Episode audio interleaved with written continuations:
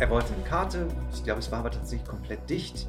Und dann sagt er, aus dem Blauen heraus, weißt du eigentlich, als du damals auf die Schule kamst, dass irgendwie jeder so sein wollte wie du? Also ich habe mich, ich habe immer geguckt, mit wem redet er gerade, weil das so eine komplett andere Story war von dem, was ich eigentlich hatte. Ich sage, was meinst du? Und dann sagt er, ja, du bist auf die Schule gekommen und du warst irgendwie so cool. Da dachte ich, naja, ich dachte, die Leute halten mich immer nur für exzentrisch. Und sagt, ja, haben wir auch. Aber du schienst immer der, so cool zu sein und dich nicht dafür zu interessieren, was irgendjemand von dir denkt. Also zwei Konträre hätten diese Geschichten nicht sein können.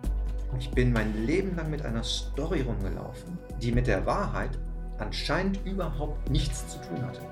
Und meine Sorge war immer, mich mag ja eh keiner, aber ich hätte doch auch mal gerne Freunde. Cool, also ich habe alles getan, damit die bloß nicht an mich rankommen und hätten vielleicht sogar Freunde werden wollen oder wir waren sogar Freunde, bloß ich habe es nicht wahrgenommen, weil ich in meiner Story steckte. Und das war für mich wirklich so ein Schlüsselmoment, wo sich alles gedreht hat, wo ich dachte, wenn ich seit 25 Jahren diesen Film fahre, was gibt es noch für Stories, die ich glaube, die nicht wahr sind? Ich sage heute, einer meiner Leitsätze ist immer, glaub nicht alles, was du denkst. Das ist Guido Schimanski und ihr hört den Offstage Podcast.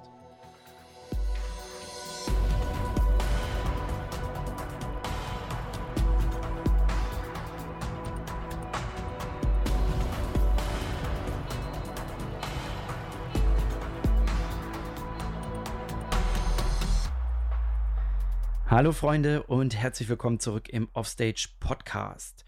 Ich hoffe, ihr befindet euch gerade an einem eurer Lieblingsorte und habt etwas Zeit für euch mitgebracht. Natürlich möchte ich euch heute eure Quality Time mit meinem heutigen Gast bereichern. Und seien wir ehrlich, genau dafür bin ich ja nun mal auch hier und ich würde ihn euch auch nicht vorschlagen beziehungsweise in meinen Offstage-Podcast einladen, wenn ich nicht absolut davon überzeugt wäre, dass man mit diesem guten Menschen Quality Time haben kann. Meine Zeit mit Guido Schimanski bedeutet für mich Quality Time, seitdem wir uns an einer Hotelbar getroffen haben. In einer Schlange auf einem Café wartend haben wir nach gefühlten drei Sätzen festgestellt, wir sind ja beide Tänzer. Mittlerweile durfte ich herausfinden, was Guido für ein enorm empathischer und liebevoller Mensch ist, der mit seiner Art zu coachen mittlerweile hunderte von Menschen positiv beeinflusst und schon lange davor vermutlich viele tausend Menschen unterhalten hat.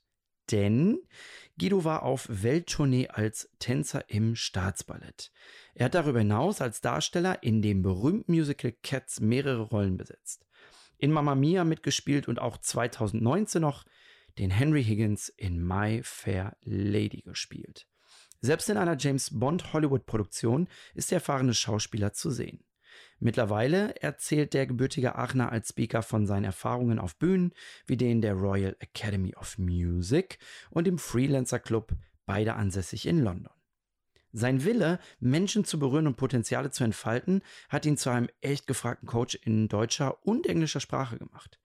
Guido coacht Fußballspieler der Nationalmannschaft, genauso entschlossen und empathisch wie Autoren, Schauspieler, Tänzer, Schiedsrichter und Alltagshelden aller Altersklassen. Er selbst sagt dabei, einen wertefreien Raum bedingungsloser Liebe schaffen zu wollen und insbesondere auf die eigenen Geschichten aufmerksam zu machen, die wir uns alle täglich erzählen. In seinem One-on-One-Coachings und in seinem Six-Week Master Program hilft er Menschen verstaubte Stories mit den verschiedensten Tools und insbesondere seiner Leidenschaft zu Powerfragen und Trancen zu entschlüsseln und zu verändern. Wenn ihr euch für Guido interessiert, findet ihr alles Interessante und Wissenswerte in den Show Notes, um mit Guido in Kontakt, ja regelrecht in Berührung zu kommen. Guido und ich hoffen, ihr findet viel Inspirierendes in dieser Episode. Teilt und empfehlt die Episode gerne, wenn sie für euch wertvoll ist oder jemanden kennt, für den sie wertvoll sein könnte. Damit ich mit diesem Podcast möglichst viele Menschen erreichen und berühren kann, würde ich mich sehr über eine Bewertung auf Apple Podcast freuen. Darüber hinaus kannst du mir natürlich auch jederzeit eine Sprachnachricht dalassen, eine Mail schreiben ähm, oder eine Frage direkt auf Spotify zu der Episode beantworten. Ich freue mich über jede Hilfe. Und jetzt, ihr Lieben, genießt die Zeit offstage, schnappt euch euer Lieblingsgetränk und dann wünsche ich euch ganz viel Spaß mit Guido Schimanski.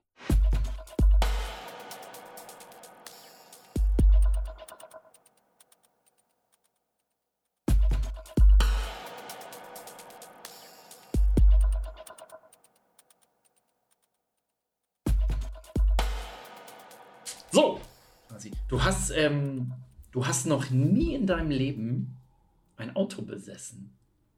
Richtig. Da stellt sich für mich die Frage, wie bist du zu all den Bühnen gekommen, auf denen du schon gestanden hast?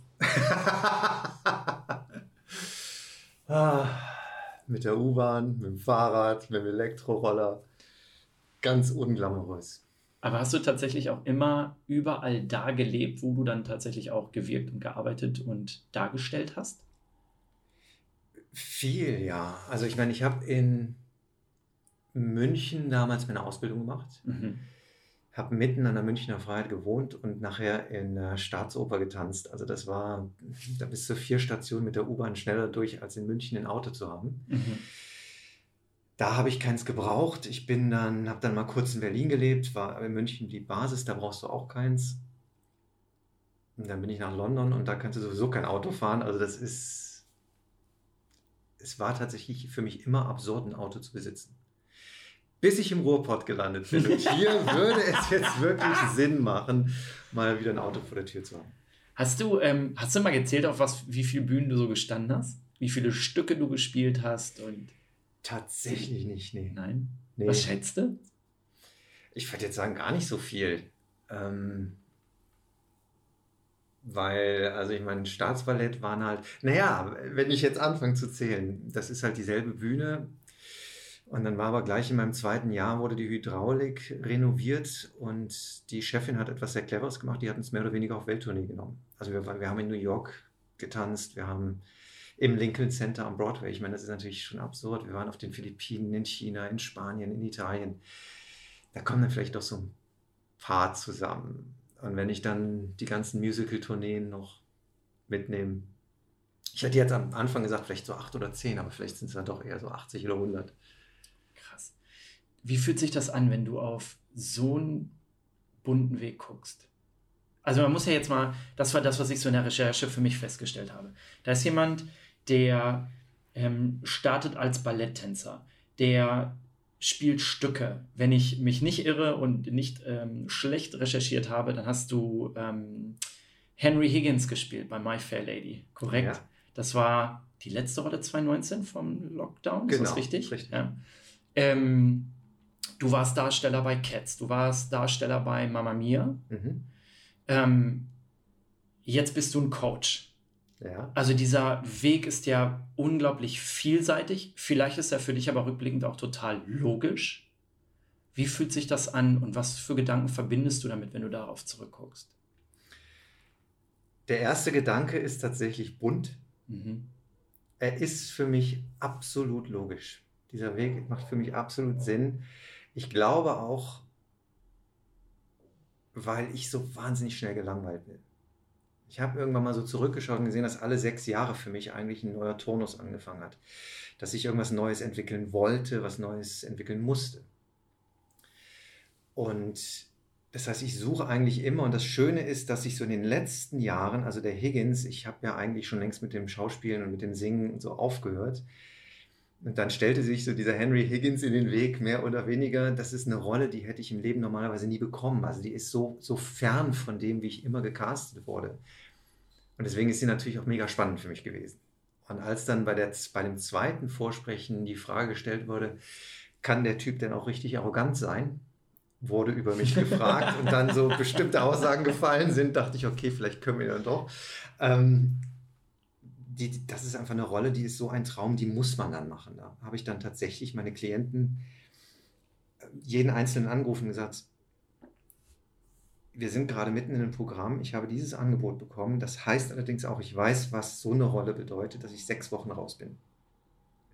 Weil ich einfach von morgens bis abends in Proben bin und dann noch Text lerne. Ist das okay? Weil hätte sich einer von meinen Klienten zu dem Zeitpunkt, von meinen persönlichen Klienten, hätte gesagt, du, nee, ich brauche dich jetzt, hätten wir eine Lösung finden müssen oder ich hätte mir tatsächlich überlegt, das nicht zu tun. Aber alle waren gerade in Programmen, wo sie schon relativ weit durch waren wo eh schon mal ein, zwei Monate Pause zwischen den einzelnen Sessions waren. Und alle haben gleich reagiert und haben gesagt, geil, mach, wir kommen gucken. Wie, du hast jetzt gerade gesagt, ähm, das war so unüblich und so anders im Verhältnis zu, wie du sonst gecastet wurdest. Mhm. Ähm, was war denn da so anders? Naja, ich bin, ich bin halt schon immer so der, also in jüngeren Jahren der perfekte Schwiegersohn, der, der, der, der Charming Boy gewesen. Also ich, ich glaube, ich habe auch ganz viel Energie, Energie drauf ähm, verbracht, vielleicht auch verschwendet, einfach immer möglichst nicht anzuecken und sympathisch rüberzukommen. Im Leben wie auch auf der Bühne natürlich. Und dieser Henry Higgins ist, äh, ich meine, wie offen können wir hier reden, ist ein, viele würden sagen, es ist einfach ein Arsch. Mhm. Ich sage, das ist kein Arsch, der ist, ähm, dem fehlen ein paar Social Skills, das heißt, der kann überhaupt nicht, der kann nicht so ein bisschen Sheldon, Big Bang Theory. der, der, der, der, muss sagen, was er denkt. Der sieht, wenn du ihm ein Problem gibst, sieht er den Weg von A nach B und das machst du jetzt Schnauze. Und hat aber auch überhaupt, also sieht sich einfach als die Krönung der Schöpfung und alles andere darunter. Ja, wenn du was lernen willst, dann komm mal zu mir. Also der ist wirklich unsympathisch, hat aber eine ganz besondere Beziehung zu seiner Mutter, hat natürlich auch irgendwo ein gebrochenes Herz. Und wir haben immer versucht, ihn jetzt so anzulegen, dass du immer denkst, ah, eigentlich ist er ja ganz nett, aber was ist das für ein Arschloch? und das Schöne daran, und so eine Rolle durfte ich noch nicht spielen, also einen, der wirklich nur austeilt und nur raushaut und der einfach von vorne bis hinten eigentlich nur unsympathisch ist. Also ich erinnere mich, dass selbst das Publikum war recht nah, dass selbst in der ersten Nummer schon die Leute mit dem Kopf geschüttelt haben. Und ich habe in der dritten Vorstellung gedacht, also so, so ähnlich wie hier kannst du eh nicht gewinnen, die finden dich sowieso scheiße, also dann hau auch wirklich raus. Ach, krass, okay. Und das hat mir eine Freiheit gegeben, wirklich zu spielen und den Charakter wirklich so anzulehnen oder anzulegen, wie ich ihn, wie ich dachte, dass es wichtig ist für ihn. Ohne, aber ich muss doch gemocht werden. Und das so in, in, als Rückblick auf meine Karriere und wie ich sonst früher getickt habe, was, ja, was ich ja von, von vielen Leuten kenne, dass sie einfach denken, wir müssen permanent anderen Menschen gerecht werden dessen wurde ich entledigt in dem Moment. Und dann konnte ich einfach raushauen. Ich wollte gerade sagen, ist das für dich dann ein Gefühl von Befreiung in dem Moment, weil du auch in einen anderen Charakterzug oder Charakterzüge springen darfst, da reingehen darfst und du darfst etwas von dir ausdrücken, also sozusagen auch Glaubenssätze aufbrechen und kannst dich mit etwas identifizieren, wo du sonst immer von Abstand genommen hast? Absoluter Befreiungsschlag. Ich habe ähm, ein Thema, was zum Beispiel ganz oft auftaucht, jetzt auch in, in, in meiner Arbeit, ist ähm, den Erwartungen der anderen gerecht werden. Ich lebe in den Köpfen der anderen. Weißt, solche Dinge, wo wir permanent denken, was denkt der andere gerade über mich und komme ich gut an oder werde ich gemocht und all diese Dinge. Und das war wirklich das erste Mal, dass ich das nicht hatte und damit komplett neutral war und einfach entscheiden konnte, wer ist dieser Typ? Der ist kein Arsch, der kann es bloß nicht anders. Der kennt es nicht anders und der kann nicht anders und letztendlich will er nur seiner Mutter gerecht werden. Mhm. Und das, dazu musste der einfach austeilen, aber für ihn war das kein Austeilen. Aber es hat natürlich befreit von sämtlichen, aber die müssen doch am Ende auch klatschen und die müssen dich doch mögen. Und also ganz besonders war so ein, war so ein Beispiel, ich hatte dann Freunde in der Vorstellung und die tatsächlich Familie und er brachte seine neue Frau mit und die Frau kannte mich vorher nicht. Die hat mich also das erste Mal als Henry Higgins erlebt. Wir waren anschließend essen und sie hat mit mir nicht reden können. Die Ach, hat mich was? nicht anschauen können und ich, ich habe es in ihren Augen gesehen. Die hat nur gedacht, boah, was bist du für ein Arschloch. Und war, war das schlimm für dich in dem Moment? Oder? Nein, gar Nein, nicht. Weil ich, das, weil das wirklich, das ist natürlich deine Rolle. Mhm. Jetzt hast du selber gerade so in einem Nebensack gesagt, naja, weil ich sowohl privat als auch äh, auf der Bühne dann immer versucht habe, der Lieblingsschwiegersohn zu sein und jener auf gar keinen Fall anecken. Woher kommt das? Persönlich oder allgemein? Naja, das ist, ich denke, das ist ein Gesellschaftsthema. Das ist, wir sind konditioniert und sozialisiert, in bestimmten Formen zu denken. Und also gerade, ich sage jetzt mal, jeder Mensch geht halt durch so ein Programmierungsprogramm durch. Wir haben dann so ein Betriebssystem, was in uns läuft, was uns einfach sagt, was wir dürfen, was wir können, was wir zu tun haben, um möglichst zu überleben. Und überleben heißt in dem Fall, um gemocht zu werden, um vom Freundeskreis nicht verstoßen zu werden. Also da geht es wirklich um Grund, Grundängste, die aber dann im heutigen Leben so übersetzt werden in ähm, die Mama hat mich nicht lieb, wenn ich keine gute Schularbeit geschrieben habe oder ähm, die Schwester macht immer alles richtig und ich mache immer alles falsch. Ähm, oder ich darf ja nicht so gut sein, weil mein Bruder ist ja nicht so gut. Und wenn ich dann auf einmal so groß dastehe oder wieder eine Eins schreibe, dann fühlt er sich schlecht. Also immer schön das Licht unter einen Scheffel stellen. Und das sind so Dinge, die sich so entwickeln und die wir lernen über die Jahre oder die uns über die Jahre zeigen, was wir zu tun haben, um möglichst sicher durchs Leben zu gehen in dem Umfeld, in dem wir aufwachsen. Und das ist ja bei jedem wieder komplett anders. Mhm. Und mein Umfeld war halt schon, oder mein, mein, meine Grundfrage mein, mein Leben lang war schon immer, oder die Grundangst war immer, nicht gemocht zu werden. Mhm. Woher das wirklich kommt, weiß ich jetzt auch nicht. Also da gibt es genügend Anekdoten, die ich dann rausholen kann. Mhm. Aber ich habe lange gebraucht, um zu kapieren, dass das eine Story in meinem Kopf ist, auf die ich permanent reagiere und die vielleicht auch gar nicht wahr war wenn das ein deutscher Satz ist. Ja. Ähm, ja, aber das ist natürlich auch die Grundlage von all dieser Arbeit, die ich heute mache. Mhm. Du, genau, du ähm, beschreibst das, das haben wir, bevor die äh, Mikrofone liefen, nochmal so kurz angesprochen. Bei der Recherche ist mir eben aufgefallen, auf deiner Internetseite, dein Willkommensvideo, dass du, und ich persönlich befürworte das immer ganz, ganz gerne, wenn ich überhaupt mit ähm, einem Coach zu tun habe, ähm, dass du diesen Weg eben selber gegangen bist. Du kannst ihn nachvollziehen, du kannst die notwendige Empathie aufbringen, um dich überhaupt in diese Situation hineinzuversetzen. Ähm, was das eigentlich bedeutet, diese Geschichte in seinem Kopf zu haben, zu erkennen und dann aufzubrechen. Mhm. Ähm, gab es für dich irgendwo den Punkt, oder war das ein Punkt, wo du gemerkt hast, das ist nur eine Geschichte? Oder waren das viele Dinge, die sich aneinandergereiht waren? Kannst du uns mitnehmen durch den Prozess, wo du für dich festgestellt hast, nee, jetzt ist Schluss, jetzt breche ich das auf? Das hindert mich? Es waren tatsächlich viele Punkte. Also wenn ich jetzt heute zurückschaue, sage ich, ich habe ähm, 25 Jahre meiner Karriere auf der Bühne gestanden, permanent mit der Angst, dass ich ja nicht gut genug bin. Und mit der Frage, wann finden die anderen endlich raus, dass ich es doch eigentlich nicht kann. Heute kann ich sagen, diese Frage stellen sich 80 Prozent von nicht nur den Schauspielern, sondern auch von Athleten, von, also so eine Frage stellen sich, ich würde sagen, 80 Prozent der Menschen. Vor allem Menschen, die in irgendwas, die in irgendeinem Job landen, wo sie auch wirklich gut sind und einen Erfolg haben und es gibt dieses Imposter-Syndrom, ne, wo mhm. wir einfach denken, alle sehen wir, also du hast sämtliche Beweise, dass du etwas kannst, aber du kannst gar nicht verstehen, warum du in dieser Rolle auf einmal bist. Mhm. Und der Weg für mich war, ich habe mich immer schon interessiert, aber schon als, als kleines Kind. Ich habe mich immer interessiert, wie, so, wie tickt jemand, warum tickt er, wie er so tickt und wie kann man das vielleicht verändern. Also das kam später. Aber ich habe schon als Fünfjähriger meinen, meinen Eltern gesagt, schneidet das Fett von eurem Speck ab und hört auf zu rauchen und esst keine Butter. Damals habe ich gedacht, Margarine wäre gesünder. Aber so, ich muss ein wahnsinnig nerviges Kind gewesen sein mit fünf. Heute ist, ich sage heute immer, naja, heute nerv ich die Leute auch noch, ich kriege halt Geld dafür, aber ähm, weil ich halt immer, ge immer gedacht habe, es gibt doch einen besseren Weg. Also ich habe immer, immer expandieren wollen, immer was Neues haben wollen. Und, darauf, und, und, und daraus resultierend habe ich natürlich auch immer geschaut. Also ich habe mich immer für Coaching interessiert, für energetische Sachen interessiert, für, für Spiritualität interessiert. Ich habe einfach alles ausprobiert.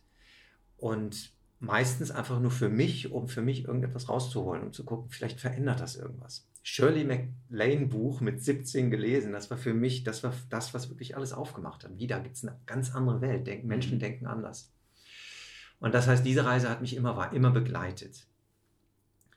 Aber es gibt einen Punkt, also ich habe dann irgendwann, ich bin wirklich rein zufällig, ich nenne es heute Flow, in, in dieser Ausbildung gelandet für das, was ich heute mache. Mhm.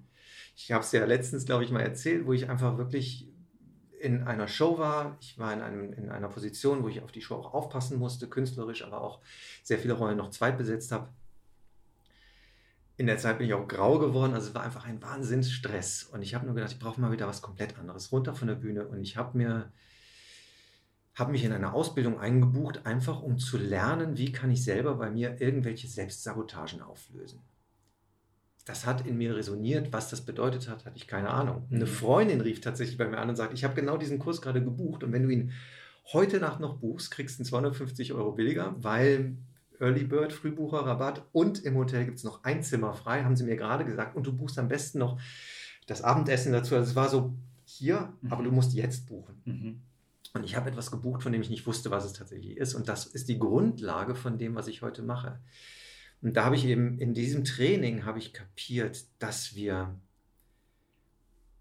unbewusst und unterbewusst einfach in jeder Minute Mikroentscheidungen treffen, die wir, die, denen wir uns gar nicht bewusst sind, natürlich, die wir nicht mitbekommen und die uns permanent in demselben Rahmen halten, in dem wir immer sind. Und zwar in der Geschichte, die wir uns selber erzählen. Kam da raus, ich gehe mal ein bisschen, spule mal ein bisschen vor, weil dann gab es tatsächlich eine Anekdote, die für mich der Schlüssel war, wo sich alles gedreht hat. Da war ich schon Anfang meiner 40er, ich glaube, da war ich 40, 41 und habe einen Käfig voller Narren gespielt in meiner Heimatstadt Die da ist. Aachen. Mhm. Und gehe, wir mussten durch das Foyer, bin ich in, in, in das, in, auf die Bühne gegangen oder auf die Hinterbühne gegangen. Und dann stand tatsächlich an der Abendkasse ein ehemaliger Klassenkamerad von mir. Ich habe irgendwann vom Gymnasium auf die Realschule gewechselt und wie gesagt, ich hatte immer einfach diese Angst. Ich habe mich halt immer ein bisschen anders gefühlt als alle anderen und bin immer davon ausgegangen, mich mag sowieso keiner. Das war meine Story. Mich mag sowieso keiner. Und bin dann aber auch in irgendeine Clique aufgenommen worden, aber die Story war halt in meinem Kopf. Und ich bin an dem Abend auf diese Bühne gegangen oder bin durch das Foyer in das Theater gegangen und dann stand an der Abendkasse einer von den zwei coolsten Jungs der Schule, mit denen ich auch irgendwie befreundet war. Also wir verstanden uns gut.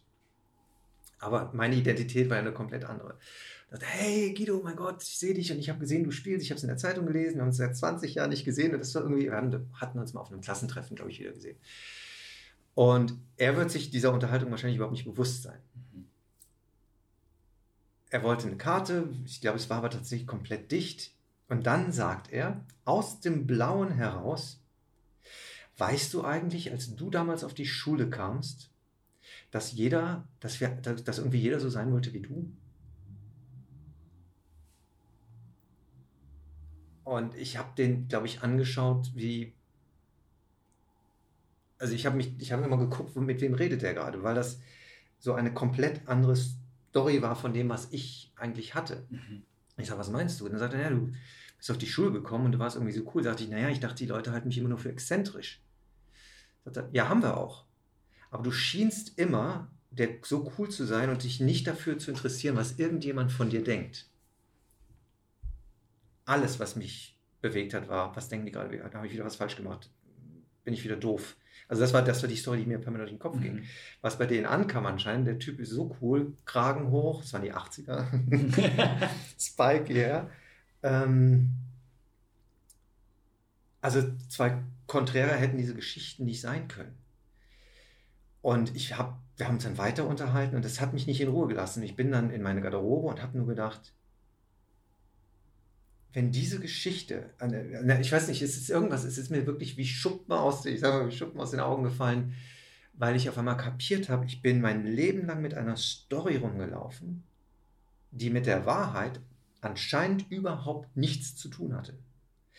Und meine Sorge war immer, mich mag ja eh keiner, aber ich hätte doch auch mal gerne Freunde. Mhm. Und die haben sich gedacht, der ist so cool. Also ich habe alles getan, damit die bloß nicht an mich rankommen. Und hätten vielleicht sogar Freunde werden wollen. Oder wir waren sogar Freunde, bloß ich habe es nicht wahrgenommen. Weil ich in meiner Story ste- steckte. Und das war für mich wirklich so ein, so ein, so ein, so ein Kernmoment, so ein Schlüsselmoment, wo sich alles gedreht hat, wo ich dachte, wenn ich seit 25 Jahren diesen Film fahre, was gibt es noch für Stories, die ich glaube, die nicht wahr sind? Und ich sage heute, einer meiner Leitsätze ist immer, glaub nicht alles, was du denkst. Und ich glaube grundsätzlich gar nichts, was ich denke, Mhm. weil ich weiß, es kommt durch meine Filter, durch meine Erfahrungen. Und wir, wir sortieren so viel aus, was eigentlich gut und schön für uns wäre, weil wir es einfach nicht für möglich halten. Ich habe, ähm, geht jetzt gerade so ein Beispiel auf, äh, ich gucke ja so gerne auch, äh, oder ich höre gerne Amerikaner, amerikanische Podcasts und dann dazu eben auch die YouTube-Shows sozusagen, weil viele von denen dann ja auch Filmstudios haben, beziehungsweise sich das eingerichtet haben.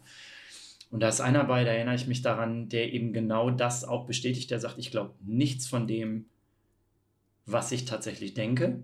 Ich halte das alles für fragwürdig und der kam mit dem Beispiel, boah, es hat total gesessen, der sagte, immer wenn ich in in einem Meeting sitze und ich glaube, ich habe 100% recht und bin total überzeugt, stelle ich mir immer die Frage, bin ich tatsächlich Anne Frank oder bin ich der Offizier? Boah, das hat so gesessen, wo ich dachte, alter Vater. Hm. So, jetzt bist du aber mit dem, was du jetzt weißt über diese Geschichten, gibt es etwas, wenn du zurückguckst in diese Zeit, wo du all diese Geschichten noch hattest und diesen Zugang zu diesen Ressourcen noch nicht, ein, ein Tipp, ein Ratschlag, den du jemandem oder dir selbst geben würdest, damals in der Situation steckend? Wo du sagst, wenn du das glaubst, hinterfrag das auf diese Art und Weise oder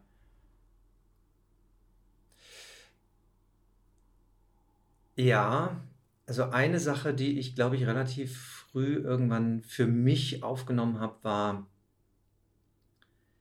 du weißt nicht, was sie denken. Also vielleicht noch nicht ganz so früh, aber wo ich einfach sage, okay, auch wenn ich mich so daneben fühle und so inadäquat fühle und denke, ich habe wieder alles schief gemacht oder alles falsch gemacht, ähm, du, du weißt nicht, was die gesehen haben. Also das kenne ich jetzt mittlerweile auch aus Auditions, weil ich habe ja lange auch jetzt, wie gesagt, auf Shows aufgepasst, dann sitzt du hinterm Tisch, wenn die Leute zum Vorsingen kommen. Mhm. Eine der besten, heilsamsten Momente, weil du denkst, die haben alle Angst. Mhm. Die klingen wie die Götter und machen sich in die Hose. Du denkst dir immer, warum hast du bitte jetzt, bist du gerade nervös? Du bist, du kannst doch wirklich alles. Das heißt, dieses, du weißt nicht, was die anderen denken, zieh einfach durch. Und ich habe teilweise Auditions gehabt, wo ich mich am Ende nicht mal mehr erinnern kann, weil alles schwarz wurde. Ach, wirklich? Aber anscheinend habe ich die Songs zu Ende gesungen und habe den Job vielleicht auch bekommen. Also ich weiß, in einem Fall habe ich ihn tatsächlich bekommen und ich kann mich an das Vorsingen nicht erinnern. Ich kann mich erinnern, wie der, wie der Song vorbei war. Mhm. Ähm, also denk, du weißt nicht, was die anderen denken. Also wenn du es irgendwie schaffst, dich abzulenken, was anderes zu denken, ist das gut. Und lerne Komplimente anzunehmen. Also eine Sache, die ich ganz, ganz, ganz früh für mich umgesetzt habe, weil ich fand mich halt immer doof. Und ich weiß nicht, woher ich diesen Glaubenssatz oder dieses, dieses Ding wirklich mitgenommen habe. Ich habe nur irgendwann gesagt, aber wenn der andere mich vielleicht, wenn der andere mir ein Kompliment macht, dann muss ich das ja nicht noch bekämpfen. Dann sag einfach Danke dass ich dich zumindest in deiner Story lasse. Also, dass ich dann zumindest anerkenne, okay, ich habe meine Story und wenn du das gerade gut findest, okay, dann ist es deine Story, ich finde es nicht, aber dann muss ich dir jetzt nicht erklären, wie scheiße ich bin, ah, sondern, mhm. okay, danke, schön, dass du das so siehst. Und das konnte ich umsetzen, das konnte ich relativ früh umsetzen, lange bevor ich mit dieser Arbeit angefangen habe. Zumindest einfach nur ein Kompliment anzunehmen. Ich glaube, es war jemand, der zu mir sagte, wenn dir jemand ein Kompliment macht und du sagst, nein, stimmt doch nicht, ah, hör doch auf, ist das wie ein, wie ein Schlag ins Gesicht der gibt dir ein Geschenk und du schmeißt ihm das wieder vor die Füße. Sag doch einfach Danke.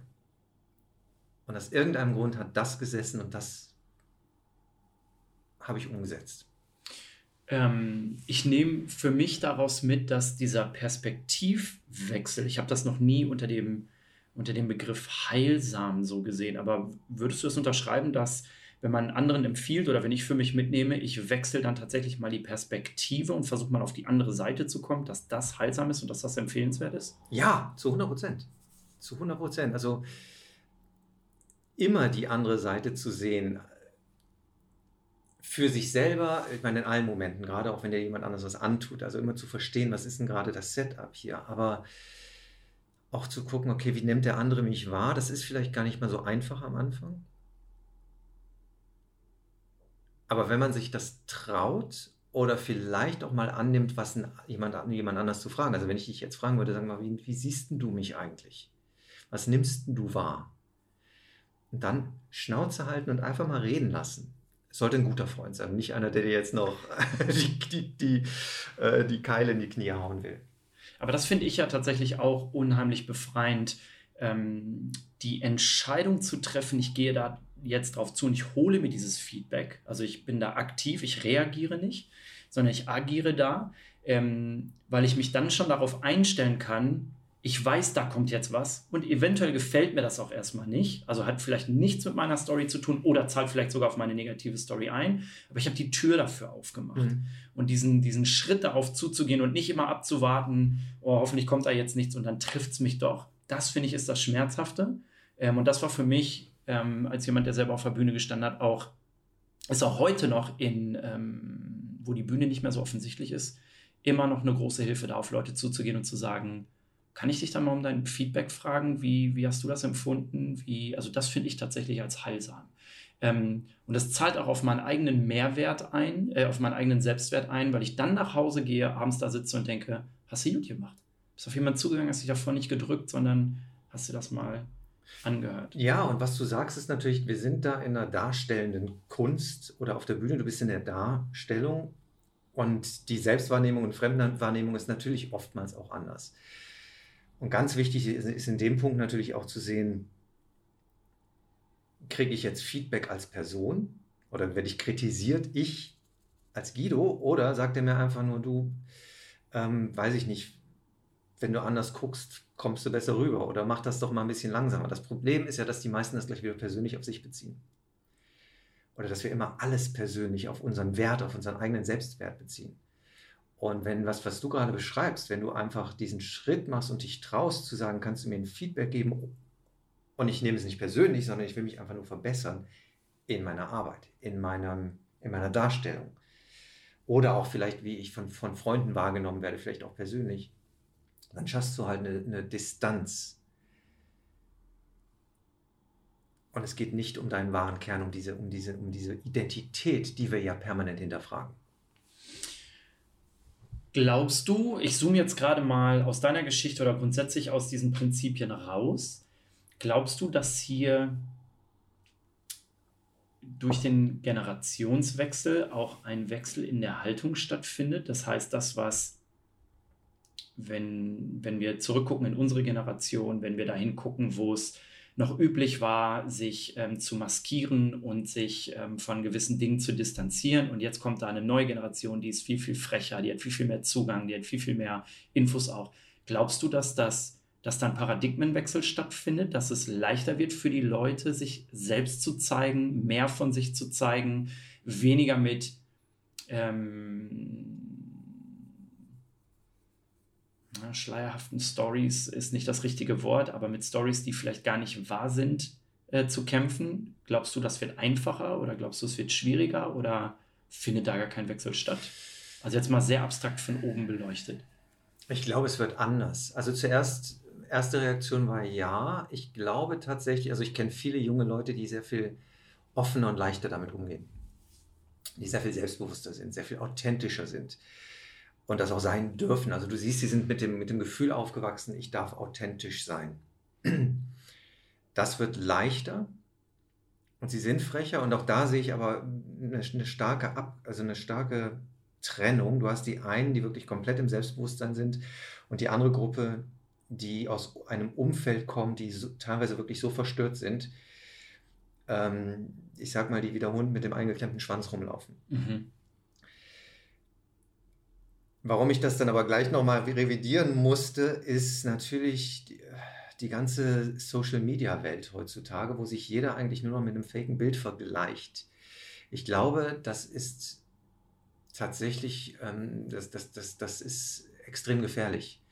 Aber auch da denke ich, dass sich das gerade schon wieder aufrollt, weil sie auch sehr clever sind. Also sie sehen ich darf mich nicht mit meinem Insta-Filter vergleichen. Mhm. Ich meine, es gibt ja Studien mittlerweile, es gibt ja junge Mädels, 17, 18, 19, die gehen zum Chirurgen und sagen, ich möchte gerne aussehen wie mein Filter. Nee. Ja, Wahnsinn. Nein, also, du musst ja. so aussehen, du musst der Ausdruck sein wie deine wundervolle Seele. Also ich denke mal, wenn die Leute sehen würden, was die alles für Potenzial und für eine Schönheit und für, für ein Strahlen haben, ähm, und das sind bildschöne Menschen und kriegen aber von außen dann so ein Bullshit beigebracht. Hast du, bevor du, warst du ein so junger Mensch, der das an sich gesehen hat? Wie schön du eigentlich bist?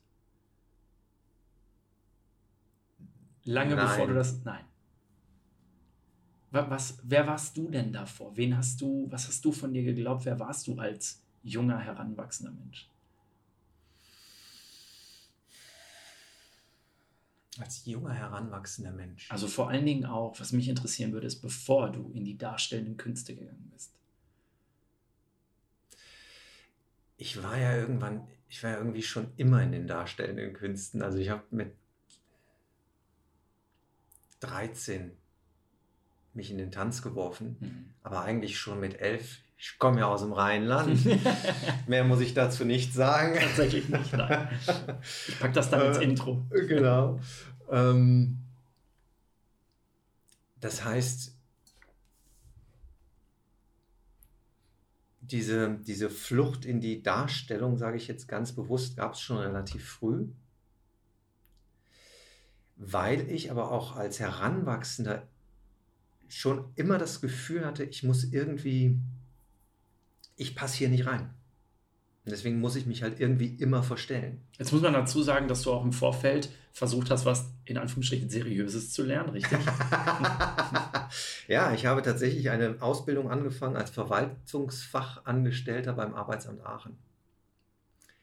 Verwaltungsfachangestellter beim Arbeitsamt Aachen. Das resoniert so gar nicht mit mir. Selbst gewählt damals oder war das etwas, was von zu Hause mitgegeben wurde? Naja, also wie gesagt, das Ausbildungsstellen waren rar.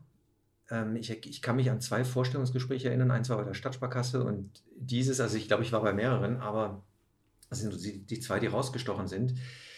Und wenn du eine Lehrstelle bekommst, dann machst du die natürlich. Und ich komme von sehr bodenständigen Eltern und da war einfach gar keine Frage. Aber das ging auch nicht wirklich lange gut, mhm. tatsächlich. Weil auch da ich einfach nicht reingepasst habe. Ich habe einfach in irgendeiner Form nicht reingepasst. Und dieser Trieb, den gab es immer. Das heißt, auf der einen Seite gab es, ich nenne es sind wirklich so zwei Seiten der Medaille. Auf der einen Seite gab es immer der, der sich permanent verstecken wollte und musste und Angst hatte, dass er wieder einen aufs Maul kriegt. Ähm, jetzt im metaphorischen Sinne ja. jetzt irgendwie von den Klicken draußen auf der Straße. Und der andere, der dann aber wieder so verrückte Ideen hatte und dann eben dem es nichts ausmacht, als 13-jähriger Junge in eine Ballettschule zu gehen und einfach sich da reinwirft.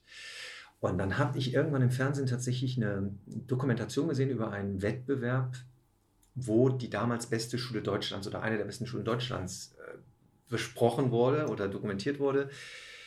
Und irgendwas in mir hat Sinn gemacht und es war klar, da will ich hin. Und meine Eltern haben mir natürlich einen Vogel gezeigt. Ich hatte jetzt meine Ausbildung angefangen. Ich habe gesagt, aber ich will, das ist, ich muss auf die Bühne, das ist es. Und rückblickend hat mein Vater mir vor, wirklich erst vor, weiß ich nicht, vor 10, 12 Jahren mal erzählt, dass als, als es darum ging, dass ich diese Ausbildung abbreche, dass die Ausbilder zu ihm gesagt haben, nehmen Sie den Jungen hier raus, der wird Ihnen depressiv. Das wusste ich nicht. Also es war anscheinend schon mm, ganz klar, dass das nicht mein Weg war. Mhm. Ähm,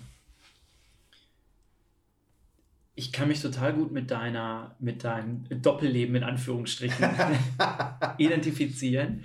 Ich musste gerade selber so darüber nachdenken, dass ich auf der einen Seite versucht habe, den Erwartungen meines sozialen Umfeldes, insbesondere natürlich meinen Eltern gerecht zu werden und auf der anderen Seite irgendwann plötzlich diese Parallele entstand, die eine darstellende Kunst war. Jetzt sagst du gerade, das hat eigentlich schon viel früher ähm, stattgefunden. Und ich zoome so bei mir rein und denke, ja, ich, ich, war halt auch zu Hause immer schon so ein Clown und dann bin ich durch den Kleiderschrank gerannt, habe angezogen, was ich finden konnte, egal ob es von Mama, von Papa, von meinem Bruder war und dann bin ich vom Fernseher hergerannt, um irgendwie auch Aufmerksamkeit zu kriegen. Ganz genau. Diese Dinge. Und wenn ich da so für mich reinzoome, habe ich versucht, für mich zu erklären, woher kommt dieser Hunger nach immer was Neuem? Woher kommt das Interesse, ähm, sich darzustellen oder auch diese, dieses Bedürfnis, sich vielleicht auch darzustellen, ins Rampenlicht zu gehen, auf eine Bühne zu kommen? Und ich bin bei diesem Reflektieren irgendwann dazu gekommen, naja, wenn wir geboren werden, wenn wir Kinder beobachten, die haben ja eine, ein natürliches Bedürfnis, Neues zu lernen nach vorne zu gehen, Dinge auszuprobieren, egal wie oft wir hinfallen, wir probieren diese Dinge immer wieder aus. Und dann habe ich so gedacht, bei all den Erwartungen nach Seriosität und diesem einen Weg, den meine Eltern vielleicht hatten, vieles davon war in meinem Kopf auch hausgemacht, also auch eine Geschichte, die ich mir selbst geschaffen habe, da haben meine Eltern gar nicht drauf eingezahlt, ähm, hatte ich aber auch viel Raum zu Hause, einfach machen zu dürfen, was ich wollte. Vieles hatte damit zu tun, dass meine Eltern beide ähm, also es war nicht geschlechterspezifisch, sondern die haben einfach gearbeitet wie Sau, muss man sagen. Und dadurch war ich viel auf mich alleine gestellt. Ähm, und heute gucke ich so darauf zurück und denke, ja, es war total logisch, dass ich in diesen Weg dann irgendwie gegangen bin, auch heute immer noch regelrecht süchtig danach bin, zu lernen, zu lehren, mich auszutauschen, mal wieder hinzufallen, zu gucken, was sich daraus ergibt. Ähm, ist das etwas, was bei dir zu Hause ähnlich stattgefunden hat, wo du sagst, naja, wenn ich meine Kindheit zoome, da hatte ich auch diesen Raum, da habe ich mich immer also ausprobiert, ich habe viel experimentiert? Ich habe ihnen sogar Tickets verkauft. Wie, das muss ja kann, ich kann mich erinnern, dass ich, dass meine Eltern Besuch hatten und ich habe den irgendwann nicht verkauft, aber ich habe denen irgendwann Tickets in die Hand gedrückt, um dann als Clown vor denen rumzuhampeln. Und ich denke mir gerade, also ich, das ist eins zu eins, also was du gerade gesagt hast, eins zu eins. Aber ich frage mich gerade, ist es wirklich, geht es da um Darstellung oder geht es da um sich auszudrücken? Mhm. Weil was ich höre, ist nicht, äh, der kleine Mark will, will sich darstellen, um Aufmerksamkeit zu bekommen, sondern er ist einfach noch nicht ruhig gestellt und drückt verschiedene Facetten seines Seins aus. Und in, in alle möglichen Richtungen, sei es der Clown, sei es der Tänzer, sei es, weiß ich nicht, ähm, was, was, wir dann also alles, was wir dann also alles treiben. Mhm. Ich habe immer Geisterbahn im Kinderzimmer aufgebaut mit Decken und Stöcken und all sowas. Ähm, und die Frage ist halt nur, ist das normal für jedes Kind oder ist es, wird, es, wird es einfach unterdrückt und beim einen funktioniert das Unterdrücken und beim anderen ist es eben stärker, deswegen kommt es raus. Ich habe bis zum Anfang dieses Gesprächs oder bis eben immer gedacht, naja, vielleicht geht es wirklich darum, sich darzustellen, aber vielleicht geht es auch wirklich darum, dass es einfach ein, der Mensch, die Seele will sich ausdrücken und das ist nur ein Teil davon. Und wir haben einfach einen Weg gefunden, wie wir verschiedene Erfahrungen machen. Ich meine, gibt es was Geileres, als auf die Bühne zu gehen oder selbst in den Klassen zu stehen? Du musst ja gar nicht unbedingt auf die Bühne. Es ist ja nicht mal unbedingt immer das Ziel für jeden, sondern sich, sich anders zu erfahren. Seinen Körper zu erfahren, was das bedeutet, sich an die Grenze zu bringen. Eine Emotion zu kreieren, die ich vielleicht gerade gar nicht habe. Aber jetzt mache ich mal auf Zuruf Leiden, auf Zuruf Freude. Kinder können das.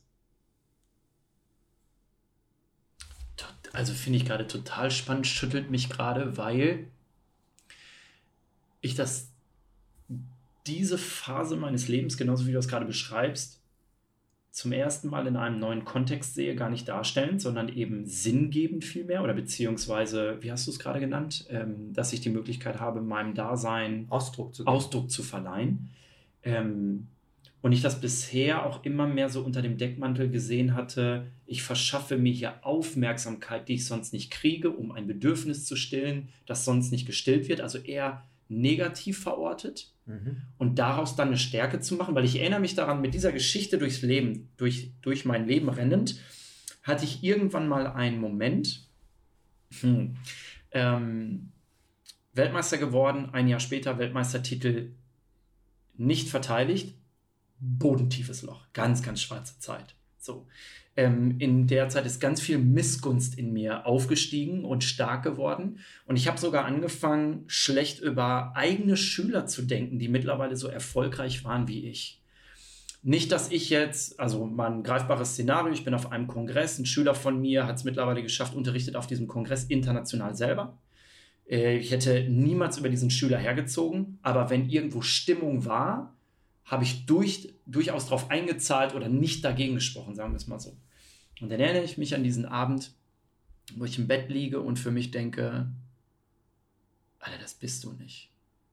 Das, hat, das sagt mehr über dich aus als über denjenigen, der da steht oder den Titel, den du da nicht verteidigt hast oder was auch immer.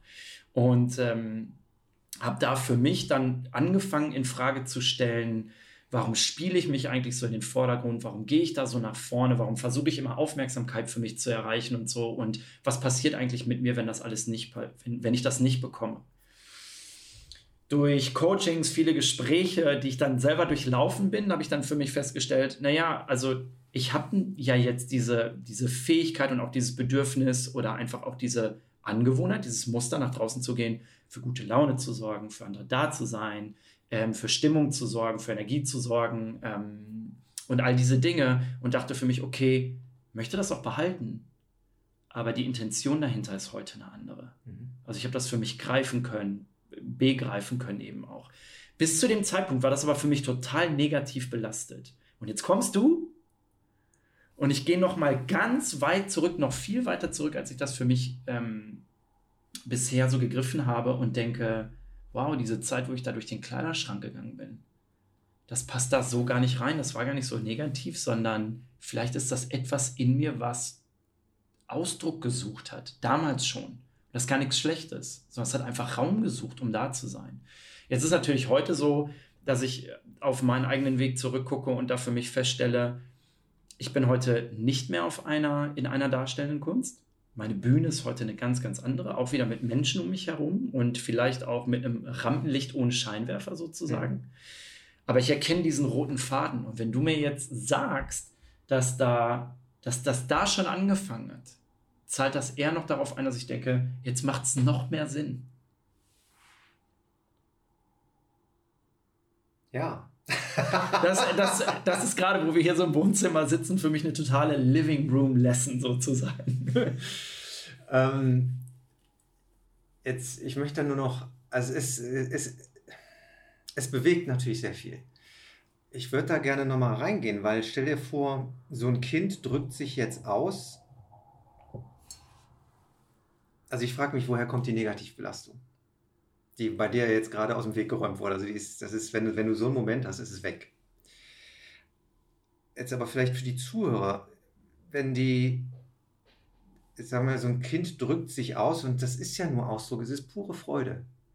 Und dann kommen aber so Sprüche wie, musst du dich wieder darstellen, musst du dich wieder in den Vordergrund drängen. Nein, das Kind drückt sich nur aus. Was kann denn das Kind dafür, wenn der andere sich gerade nicht in den Vordergrund drängt, nicht ausdrückt?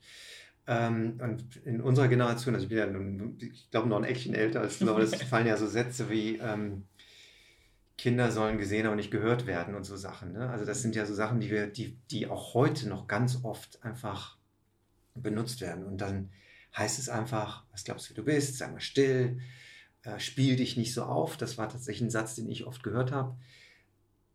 Und dann kommt natürlich die Negativbelastung. Du denkst, du drückst dich nur aus, du hast doch nur Spaß. Und dann wird dir jetzt gesagt, benimm dich nicht so daneben, stell dich nicht so dar. Was glaubst du denn, wer du bist? Und all diese Sachen musst du dich wieder in den Vordergrund drängen. Kein Wunder, dass wir dann anfangen, diese Sachen runterzuschrauben. Mhm. Und wenn ich jetzt, ich habe es tatsächlich auch vorher noch nie so gesehen, aber was ist, wenn das Kind tatsächlich sich nur ausdrückt und nicht unbedingt Aufmerksamkeit erheischen will, sondern einfach nur sagt, das bin ich, dann ist es doch wieder das Problem der anderen, was in ihnen getriggert wird, dass sie sich vielleicht nicht adäquat fühlen oder damit nicht umgehen können oder was auch immer. Also da, da, das, da ist richtig viel drunter. Guckst du, ähm, führst du heute Gespräche mit deinen Eltern? Nehmen die so einen Wandel wahr oder ähm, gucken die darauf und sagen, ja, du warst schon immer so und es ist gut, dass das auch alles so geworden ist? Oder wie? Ähm, also meine Eltern leben beide nicht mehr, aber ich weiß, meine Mutter hat ganz oft tatsächlich gesagt, du warst schon immer so. Also meine Mutter haut, war immer sehr trocken und hat nicht viel gesagt, aber was Rheinland, sie gesagt hat, Rheinland. war dann einfach so auf dem Punkt, wo ich dachte, okay, das darf ich, habe ich wieder was zum Aufarbeiten. Schön, danke, danke Mutter. ähm, so Weisheiten wie, also ich wie gesagt, mir wird schnell langweilig und ich muss auch sehen, dass ich irgendwo mit den Dingen hin kann, aber ich muss auch das Gefühl haben, also das, ich bringe das nach Hause. Also ich, ne, ich, ich, kann, ich kann irgendwo gewinnen, aber jetzt nicht unbedingt, ich bin der Erste, sondern ich kriege krieg da irgendwie den Erfolg raus. Und wenn ich das Gefühl habe, den Erfolg, der geht nicht wirklich in meine Richtung, was auch immer das bedeutet, hat meine Mutter irgendwann mal zu mir gesagt, ja, so warst du immer schon. Wenn ich gewinnen konnte, bist du einfach gegangen. Und ich so, Oh, ähm, okay, das, äh, das darf ich mir nochmal anschauen, Mutter. Danke. Aber was ich auch festgestellt habe, ist, als ich angefangen habe mit dieser Aufräumarbeit und bei mir selber meine ganzen Unsicherheiten und meine Ängste und was da so alles Gesicht gezeigt hat, als ich die verändert habe, hat sich das Verhältnis zu meiner Mutter verändert. Mein Vater ist noch vor meiner Mutter gestorben, aber dann hat sich das Verhältnis ganz gravierend geändert, weil ich sage heute, sie musste mir den Spiegel nicht mehr bieten weil natürlich der andere immer nur den Spiegel gibt für deine ganzen Unsicherheiten. Mhm. Und in dem mhm. Moment, wo du dich entspannst und im Frieden bist, ist es das Umfeld eigentlich auch. Und der Dad hatte das ähnlich gesehen, oder? Ich glaube, mein Dad war halt ähm, Arbeiter, also das war so, mhm. ne, hat für die Familie gesorgt, der war morgens mhm. früh weg, ist von der Arbeit direkt in den Garten, also den habe ich jetzt nicht bewusst so viel wahrgenommen. Ähm, war aber, in, wenn ich zurückblicke, sehr viel entspannter. Also klar, ne, wenn ich so richtig daneben gehauen habe, dann war die Aussage von der Mama immer, warte, bis der Papa kommt. Ja, weil dann gab es Ärger und dann gab es richtig Ärger. Aber mein Vater hat immer gesagt, er hätte Profifußballer werden können. Mhm.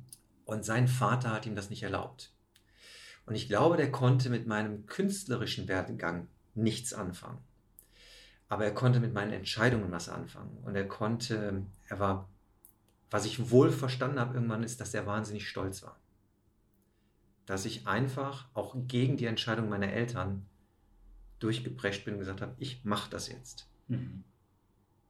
Und wenn ich bei drauf gehe, also so diese, diese grundlegende Entscheidung damals wirklich Tänzer zu werden, das war was ganz Elementares für mich. Und dieses, diesen Willen, diesen Drive habe ich auch lange nicht mehr gespürt in meinem Leben, zu sagen, das tue ich, mhm. koste mhm. es, was es wolle.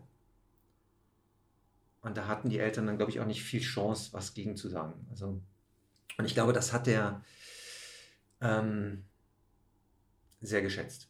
Mhm. Ist das dann etwas, was ähm, konntest du dich da, konntest du das auch so für sich isoliert annehmen, dass dann da jetzt mal stolz war, du warst auf dem richtigen Weg, das war dein Weg? Oder war es sogar so, dass du, dazu muss man natürlich wissen, dann, wie gesagt, dann hast du bei Cats mitgespielt. Ich kann tatsächlich nicht einschätzen, was für eine große Nummer das damals schon gewesen ist. Ich weiß nur, als ich das erste Mal in einem Musical war, alle haben von Cats geredet. Und dann irgendwann lerne ich jemanden kennen, der bei Cats mitgespielt hat. Und ich denke so, riesig. ähm, wie gesagt, Mama Mia. Dann hast du eine Rolle gespielt, eine Nebenrolle gespielt, eine Statistenrolle bei James Bond, in dem James Bond-Film, mhm. korrekt? Ja. Ähm, Fühlst du dich irgendwann verpflichtet, diese Dinge dann auch nach Hause zu bringen, als Beweis dafür, dass dein Weg der richtige ist? Oder war das etwas, wo du einfach durchgegangen bist und gesagt hast, ja, ich mache das jetzt hier, ist für mich ein total logischer Werdegang, das gehört jetzt dazu. Wie hast du das empfunden? Also rückblickend wirklich eher so, ach, es ist ja alles so schön bunt hier. Also das ist, ähm, ich habe nie einen Karriereplan gehabt oder einen, ich muss das und das und das abhaken. Was ich immer sein, also ich kann mich erinnern, dass ich lange rumgerannt bin und gesagt habe, ich will, also ich habe damals in London gelebt und im Englischen habe ich immer gesagt, ähm, ich will ein Leading Man sein, also ich will, ich will, die, ich will die Rollen spielen.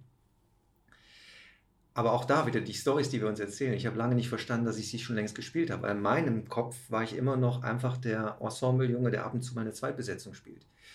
Bis mich tatsächlich mein Freund hingesetzt hat und gesagt hat, lies mal bitte deinen Lebenslauf durch. Was ist bitte daran nicht jetzt Rollen spielen und ich habe dann meinen Lebenslauf damals laut vorlesen müssen, tatsächlich.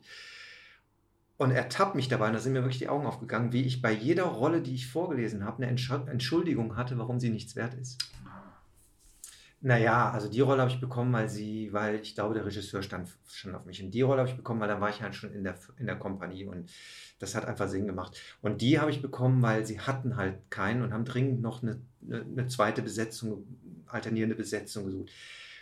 Und während ich für jede, also ich habe das vorgelesen, habe gehört, ich habe wirklich eine Entschuldigung für alles. Und das, das war so ein, so, ein, so ein Dolchhieb, den ich mir selber versetzt habe, ich dachte, du kannst doch nicht die ganze Zeit sagen, du willst und dann gibt dir jemand was und dann sagst du, nee, hat, hat ja keinen Wert. Das heißt, es war, nie, es war nie so ein Ding, ich muss das jetzt nach Hause bringen. Und diesen Stolz, den mein Vater hatte, habe ich auch erst wirklich nachher verstanden. Den habe ich mein Leben lang nicht, für mich nicht wahrnehmen können. Mhm. Aber das ist was, was du jetzt durchaus für dich mitträgst, wo du, wo du jetzt auch auf deinen Werdegang guckst und denkst, das ist alles genau gut so, wie das gelaufen ist und ich möchte das auch nicht anders haben. Ja, ja. Ich mag es auch so bunt. Also ich will, das ist, ich sage immer, wenn ich den Leuten meinen Lebenslauf erzähle, ich sage mal, es klingt, als hätte ich es erfunden. Habe ich ja auch, weil mm. jede Ecke was anderes. Ne? Ja. Ähm, natürlich oft wirtschaftlich komplettes Desaster, weil immer dann, wenn du in den Erfolg gehst, ah nee, jetzt machen wir mal wieder was Neues. Ne? Das, das damit auch. Aber es war halt einfach auch nie langweilig.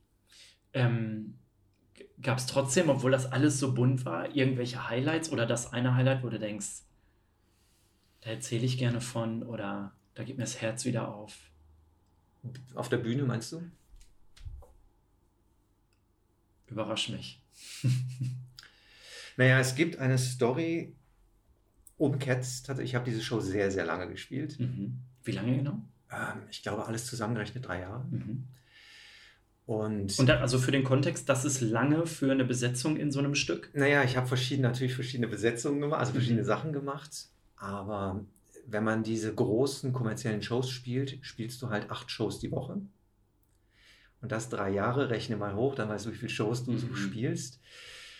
Ähm, jetzt komme ich ja ursprünglich aus dem Repertoiretheater, also Staats, Bayerisches Staatsballett, da spielst du im Jahr 74 Vorstellungen. Mhm. In einer kommerziellen Show hast du die in weniger als zwei Monaten durch. Mhm. Und da ist halt jede, in so einem Repertoiretheater ist jede Vorstellung noch was ganz Besonderes. Und dieses Besondere aufrecht zu erhalten, wenn du jeden Abend auf die Bühne gehst, das ist halt das, das Besondere eigentlich. Mhm. Ähm, jetzt hatte ich immer eine Traumrolle in Cats. Nennt sich Monkey Strap. Monkey Strap ist der Erzähler, der durch die Show führt. Und als ich das erste Mal, also das, das wurde meine Traumrolle, als ich in diese, in diese Show reinkam. Und ich habe tatsächlich auch nur vorgetanzt und vorgesungen. Das war ein Gag mit einem Kollegen von mir. Der hat gesagt, komm, wir gehen mal vortanzen bei Cats. Ich gesagt, boah, ich habe seit vier Jahren nicht mehr getanzt. Ich bin auch ganz froh, dass ich nicht mehr tanze. Ich will jetzt spielen. Sagt, ach komm, so ein, so ein 80er-Jahre-Blast. Komm, das machen wir. Nochmal Stulpen anziehen. Deswegen sind wir tatsächlich damals in die Audition. Und dann habe ich ein Angebot für McCavity bekommen. Ähm, was halt der, wahnsinnig groß klingt, aber eigentlich eine ganz kleine Rolle ist. Man denkt immer, die Rolle ist riesig, weil jeder über diese Rolle singt. Bloß er taucht nie auf. so, aber ich hatte halt eine Zweitbesetzung für, für diesen Monkey Strap und wollte immer diese Rolle haben. Und mir wurde immer gesagt, ich bin nicht groß genug, meine Stimme ist nicht groß genug, meine Stimme ist nicht dunkel genug. Ähm, die Erscheinung, also ich hatte einfach, ich habe sie zweitbesetzt, aber ich war halt nicht die Erstbesetzung für diese Rolle. Und das war der groß, das große Leiden meines Lebens, die ewige Zweitbesetzung. In meiner Story. Mhm. Und das war das erste, eineinhalb Jahre haben wir so gespielt. Dann bin, sind wir auf Tour gegangen, haben wir allerdings Düsseldorf nie verlassen. Da habe ich dann, das nennt sich Dance Captain, habe also choreografisch, ich war Assistant Dance Captain auf die, auf die, mit auf die Choreografie aufgepasst und habe fünf Rollen zweitbesetzt, von den, fünf von den Gesangsrollen. Was auch Spaß macht, weil dann gehst du jeden Abend als was anderes raus. Und dann bin ich, wollte ich aussteigen und dann kam das Angebot, ob ich Monkey Strap denn spielen möchte jetzt, weil die andere Erstbesetzung, das, der Vertrag hat sich irgendwie nicht ergeben und ich möchte das jetzt spielen. Dann hatte ich diese Rolle, habe dann aber gleich wieder die Breitseite bekommen, weil die Engländer eigentlich nie zugestimmt hatten. Das heißt, ich habe das Angebot bekommen, aber nicht von denen, die wirklich die Entscheidung treffen. Final entscheiden. Mhm. Und dann sechs Jahre später, und da kam aber schon mein ganzes Coaching mit rein, kam nochmal die Frage, könntest du dir vorstellen, für diese Rolle nochmal vorzusingen? Und ein Freund von mir sagte zu mir, finde ich cool, aber bedenke, du hast so viel Trauma mit dieser Rolle. Du wolltest, hast so oft vorgesungen, dir wurde immer gesagt, du bist nicht gut genug, nicht groß genug, nicht laut genug, nicht dunkel genug, was auch immer. Willst du dir das wirklich antun? Und ich erinnere mich, dass ich gesagt habe, jetzt habe ich mein Coaching. Und ich habe mich hingesetzt und habe jeden Tag meine gesamte Toolkiste aufgemacht und habe alles, was irgendwie hochkam. Du bist nicht groß genug, nicht dunkel. All diese Sachen, also dunkel von der Stimme her, ähm, bearbeitet und Ängste gelöst und, und, und, und mir Hypnosen aufgenommen, Trancen aufgenommen, all diese Sachen gemacht. Und dann bin ich eingeladen worden zu diesem Vorsingen für die Rolle, die ich ja schon mal gespielt hatte, schon hunderte Male gespielt hatte. Und dann hieß es, ja, mh, wir möchten dich zu einem Callback einladen, bitte zu einer zweiten Runde kommen. Dann kam ich da an und sie hatten zwölf andere Jungs eingeladen, um zu gucken, ob sie nicht doch noch was Besseres finden. Und da habe ich kapiert, wie gut diese Arbeit ist, wenn wir, wenn wir uns trauen, mal unsere Dinge anzugehen, weil ich wirklich die Unsicherheiten angegangen bin. Und dann erinnere ich mich, dass ich im Vorsingen stand mit dem musikalischen Leiter und der irgendwie mir eine Korrektur gegeben hat. Mir eine Korrektur. Wir sind nicht auf dem Klo. Hier ist mal eine Wasserflasche. Äh, und der mir irgendeine Korrektur gegeben hat. Und ich weiß, dass 25, 25 Jahre vorher hättest du mir das in einem Vorsingen, Vortanzen gegeben, hätte ich gedacht, ich, ich bin scheiße, ich kann ja eh nichts. Und da war so ein Klick in meinem Kopf, wo ich dachte, ah, wie hättest du es denn gerne? Ich dachte, ah, es hat sich wirklich was verändert. Und dann haben wir einfach rumgespielt, dann kamen die Kreativen rein, also das Team, und dann habe ich mein Vorsingen gemacht und habe diese Rolle tatsächlich bekommen. Und der Moment, auf den ich hinaus will, ist, dass ich nach 25 Jahren auf der Bühne immer denkend, ich sollte eigentlich gar nicht hier sein, ich bin ja nicht gut genug, das erste Mal in dieser Premiere auf die Bühne gegangen bin, gedacht habe, es gibt 100 Jungs, die können das besser als du und es gibt mit Sicherheit 100 Jungs, die können es nicht so gut wie du. Aber jetzt, in diesem Augenblick, habe ich ein Publikum, um das ich mich kümmern muss und es ist meine Aufgabe, Punkt. Und ich habe diese Show einfach nur genossen. Und das war auch so ein Punkt, wo ich sage, da will ich, das will ich, dass die Menschen das verstehen. Sie können was ändern und sie können genießen die Sachen, die sie tun und sogar auch daran glauben, dass sie es gut können. Und heute tust du das mit Leib und Seele. Und ich ärgere mich gerade darüber, dass ich aus dieser Perspektive keine Kamera aufgestellt habe, weil, und das könnt ihr nicht sehen, der Guido leuchtet und zwar nicht nur durchs Gesicht, sondern beim ganzen Körper. Ist tatsächlich auch der erste Gast hier im, im äh, Podcast, der mit Abstand zum Tisch sitzt, weil er einfach auch so aktiv ist. Ähm, finde ich mega. Also ich finde, da lebt gerade tatsächlich alles und ich bin die ganze Zeit bei dir und reise sozusagen mit, finde ich großartig, wirklich. Ähm, wenn du Du, heute bist du Coach. Ja. Heute hast du eine etwas andere Bühne mit nicht unbedingt weniger Rampenlicht, denn da sind manchmal ganz schön viele Augen auf dich gerichtet auch.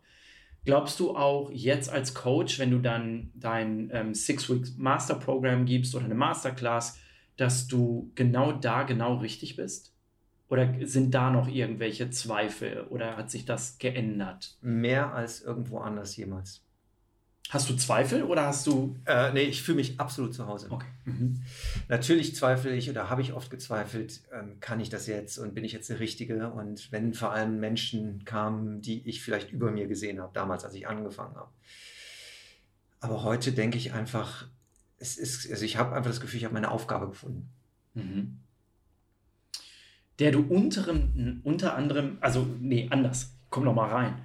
Ähm, das sagst ja nicht nur du, sondern darüber haben wir gesprochen, bevor wir aufgenommen haben, aufgezeichnet haben. Wenn man sich nur das Feedback anguckt auf deinem Instagram-Account, und zwar nicht nur der letzte Reiter, die Testimonials, sondern das, was die Leute auch in den anderen Highlights beispielsweise sagen und dann mal noch auf deine Internetseite gibt. Das, da liest man grundsätzlich, darauf will ich nicht hinaus, eine Menge Feedback und auch eine Menge positives Feedback aber offensichtlich dieses Maß an Empathie, das du walten lässt, dass Menschen in den einzelnen Modulen auch Türen so weit aufmachen, dass du, dass du direkt einen Schritt weitergehen kannst. Und das war beispielsweise ein Feedback, das ich mitgenommen habe, so nach dem Motto, ähm, oh, jetzt kriege ich den genauen Wortlaut nicht mehr hin, aber jemand äußerte eben über dich, dass du nicht locker lässt, sondern dass du diesen Türspalt entdeckst, und da den Fuß nicht nur reinstellst, sondern du rutschst da durch und dann bist du da und dann löst du Dinge auf. Woher kommt, diese, wo, woher kommt dieses Fingerspitzengefühl? Ist das etwas, wo du, du hörst einfach nur zu und mit einmal siehst du das und dann gehst du da rein? Ist das ein Flow-Moment oder ist das etwas, wo du sagst, das kommt aus meinem Werkzeugkoffer? Wie, wie fühlt sich das für dich an? Was tust du da? Magst du da einen Einblick geben? Kannst du das überhaupt beschreiben? Schwer.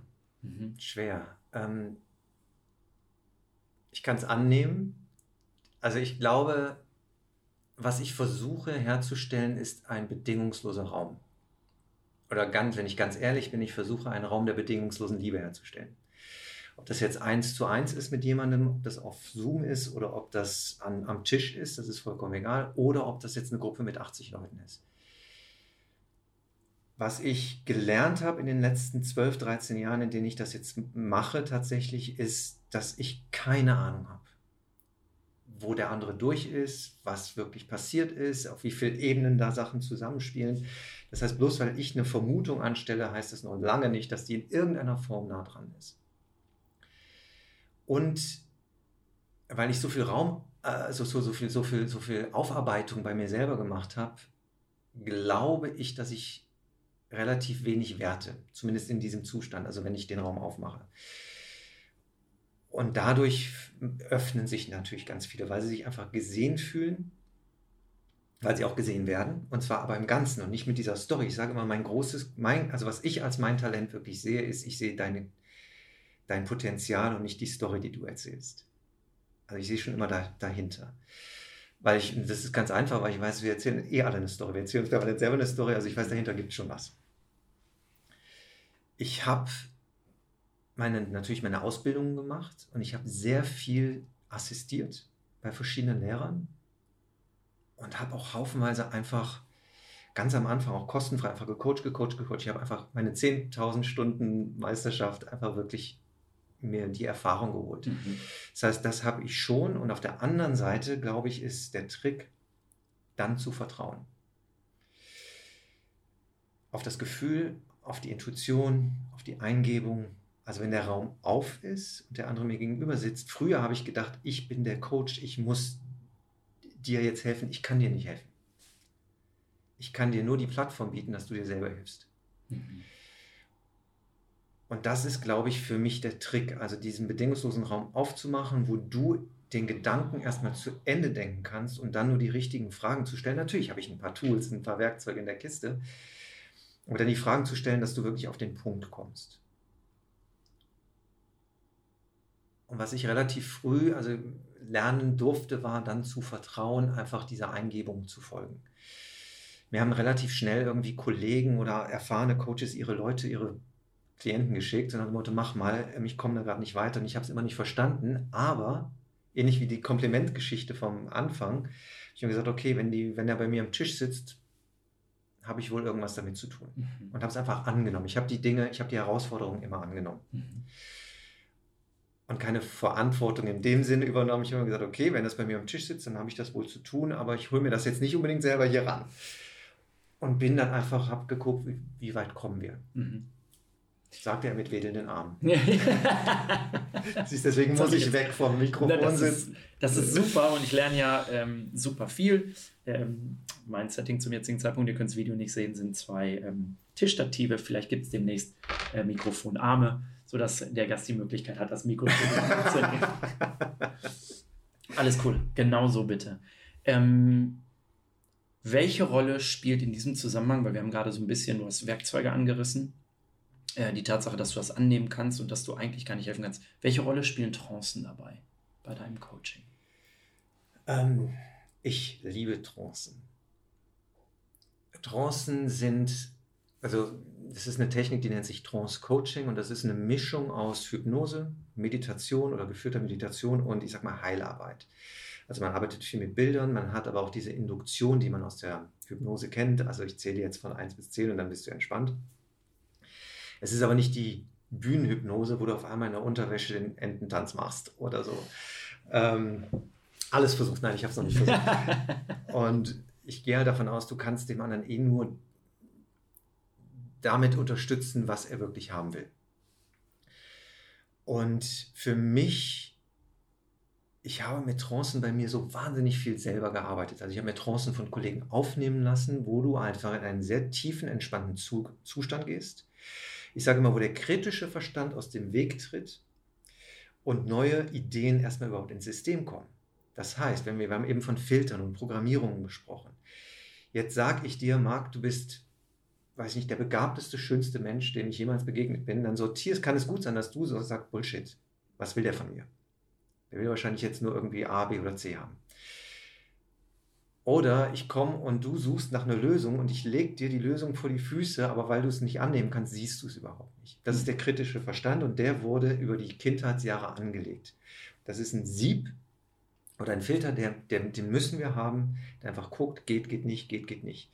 Und ich sage immer, dieses Betriebssystem filtert nicht aus nach dem, was gut ist für dich, sondern es filtert aus nach dem, was auf dein bereits bestehendes Glaubenssystem passt. Mhm. Das heißt, wenn du glaubst, du bist der Liebe nicht wert, dann kann dir der schönste Mensch mit dem nackten Arsch ins Gesicht springen und du wirst es nicht sehen. Ähm, Kommt auf die Größe vom Arsch Ja, richtig. Also wie, wie jung sind deine Hörer? so, und Trancen räumen einmal diesen kritischen Verstand auf die Seite und es kann jetzt in diesem tiefen Zustand einfach neue Informationen rein. Jetzt sagt man, ein 18-jähriger, junger Erwachsener hört, hat in seinem Leben 100 bis 200.000 Mal gehört, das kannst du nicht, das darfst du nicht, das schaffst du nicht, wer glaubst du, wie du bist und all diese Dinge. Ich sage, selbst allein die tiefen Entspannung und dann 20 Minuten zu hören, positive Affirmationen zu hören, ist Gold wert. Es geht aber tiefer. Es geht direkt ans autonome Nervensystem und liefert einfach die Nachricht, dass etwas anderes möglich ist. Und du kannst das nutzen, wie andere Tools auch, wenn derjenige offen dafür ist, ähm, für jedes Thema der Welt. Also ich habe natürlich ähm, jetzt gerade, ich habe eine, die ich sehr viel verwende, ist eine Regenerationstrance, aber ich habe Trancen für, für Liebe, für Geld, also jetzt für mich selber tatsächlich mhm. Oder mache die, habe die viel mit Kollegen, äh, mit, mit, mit Klienten direkt gemacht, dass die einfach in einen Zustand kommen und immer wieder diese Rückversicherung ins System eingepflanzt bekommen. Da gibt es etwas anderes, da darfst du hin. Okay, aber da muss ich, da muss ich jetzt mal nachhaken. Du hast Trancen für dich selbst, also mit deiner Stimme aufgesprochen. Ähm, also ich gehe mal davon aus, dass das nicht jeder einfach so kann, aber das funktioniert auch. Das heißt, ich brauche keine fremde Stimme, sondern das funktioniert theoretisch auch mit meiner eigenen. Ja, also es ist natürlich eine bestimmte Technik. Mhm, klar. Also da gibt es zwei Ansätze jetzt. Das eine ist natürlich, es ist eine, eine Trance hat eine bestimmte Technik. Und früher habe ich mir die von Kollegen aufnehmen lassen und irgendwann war das schon eine Lektion in Selbstakzeptanz seiner eigenen Stimme zuzuhören. Mhm. Weil es geht ja nur um die Information, die rein muss. Und ob die jetzt Hetty, Yeti oder der Guido vorliest, ist eigentlich vollkommen egal. Mhm. Mittlerweile mag ich es, mir sich selber aufzusprechen, weil ich dann ganz genau weiß, was drin ist.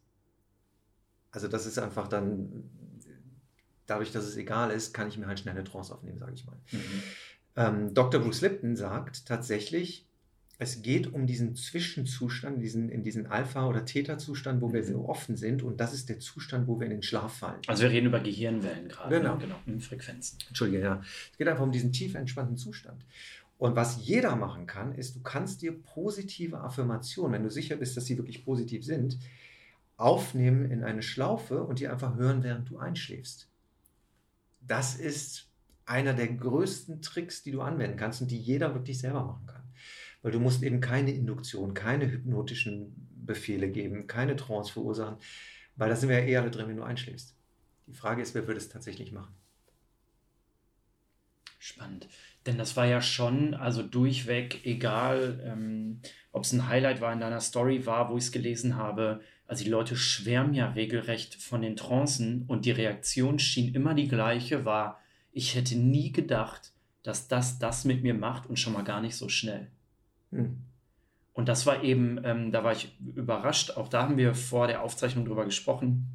Es gab einen ähm, Heranwachsenden in deinem Feedback, der auch ein Video zur Verfügung gestellt hat. Ein Fußballspieler, der eben sagte, boah, ich zehre jetzt noch von den Trancen von vor zwei Wochen oder so. Ne? Ähm, ja.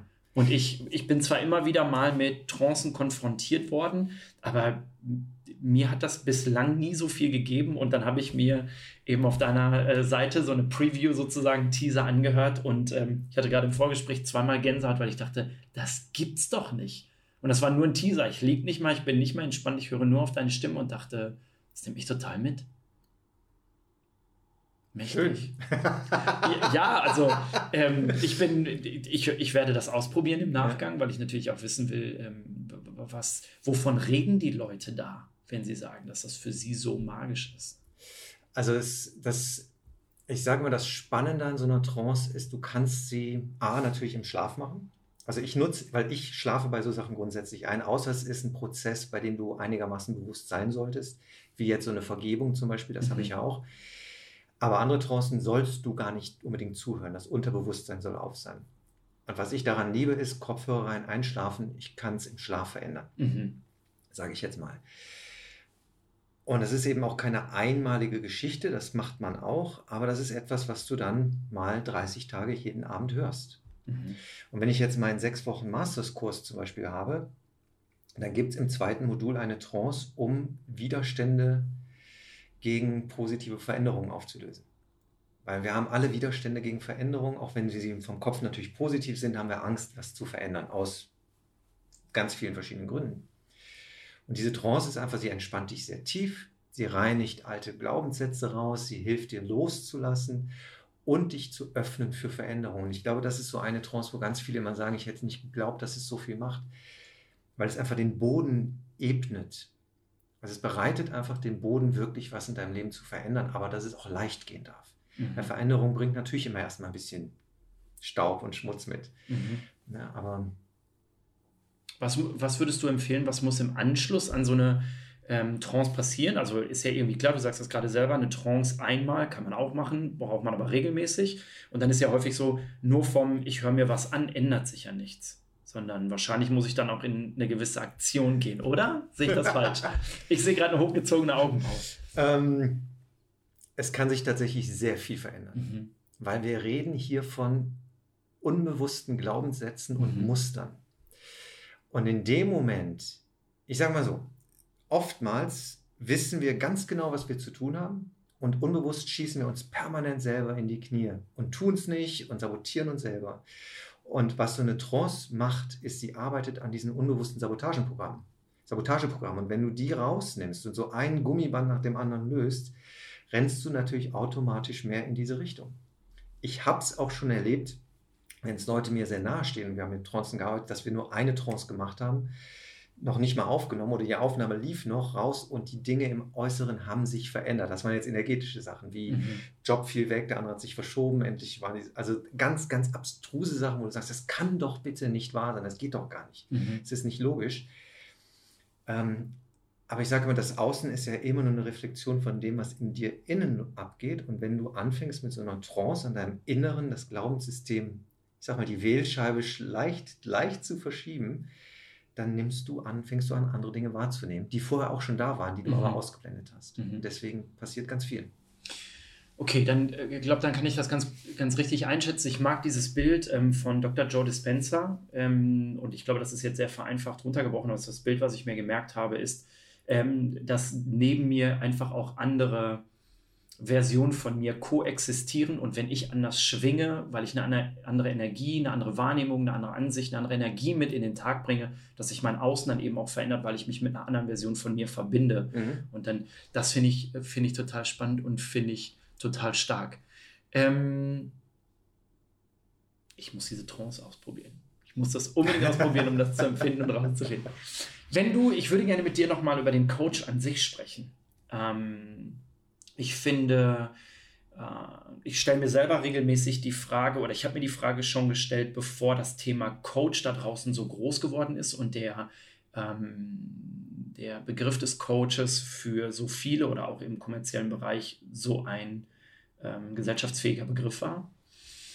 Ähm, habe ich für mich festgestellt, na gut, ich bin ja halt Trainer, Tanztrainer, Bewegungslehrer, Sporttrainer teilweise auch ähm, oder Sportlehrer und habe dann festgestellt, na gut, bestimmte Dinge finden in meinem Training keinen Raum, aber meine Schüler haben Fragen.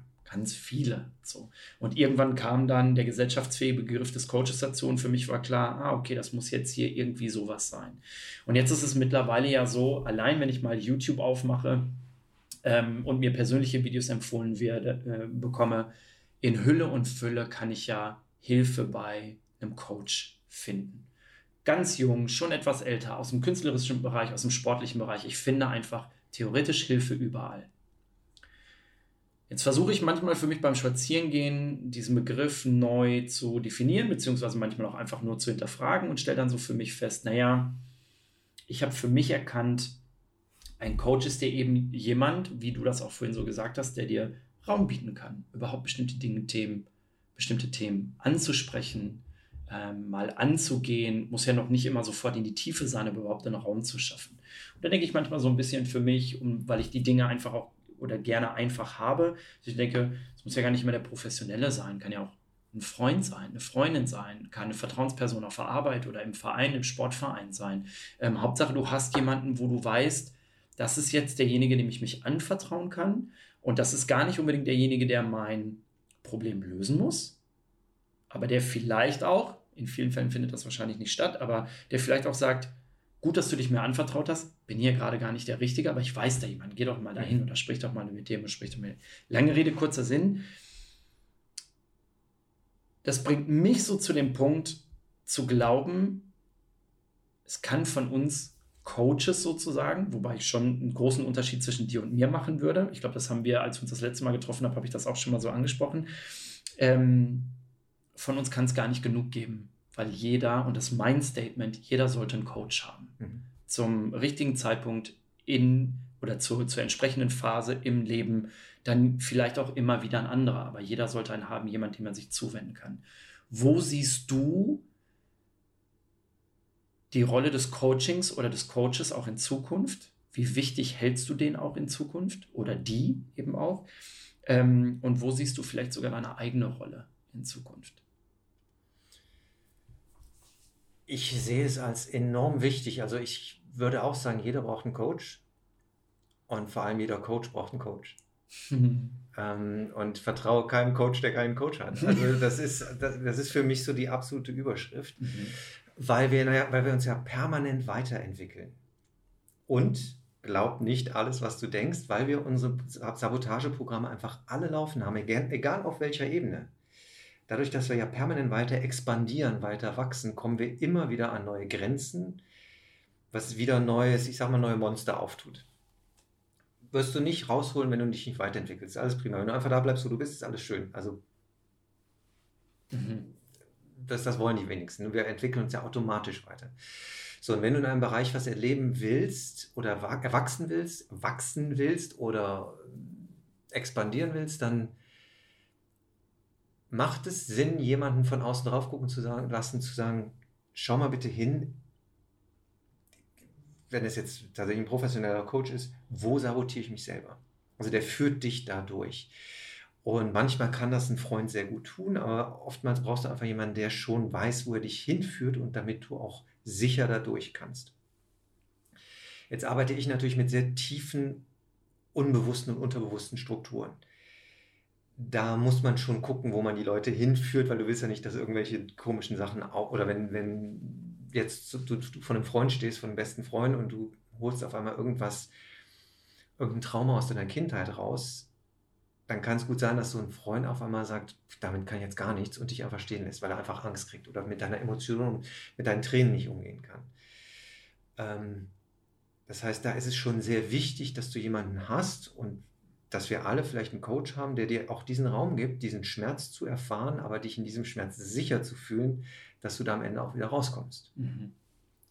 Das heißt, ich sehe es schon, der Druck wächst da draußen für alle, weil immer mehr passiert, immer mehr befeuert wird, immer die Technologie wird immer größer, es wird immer mehr erwartet.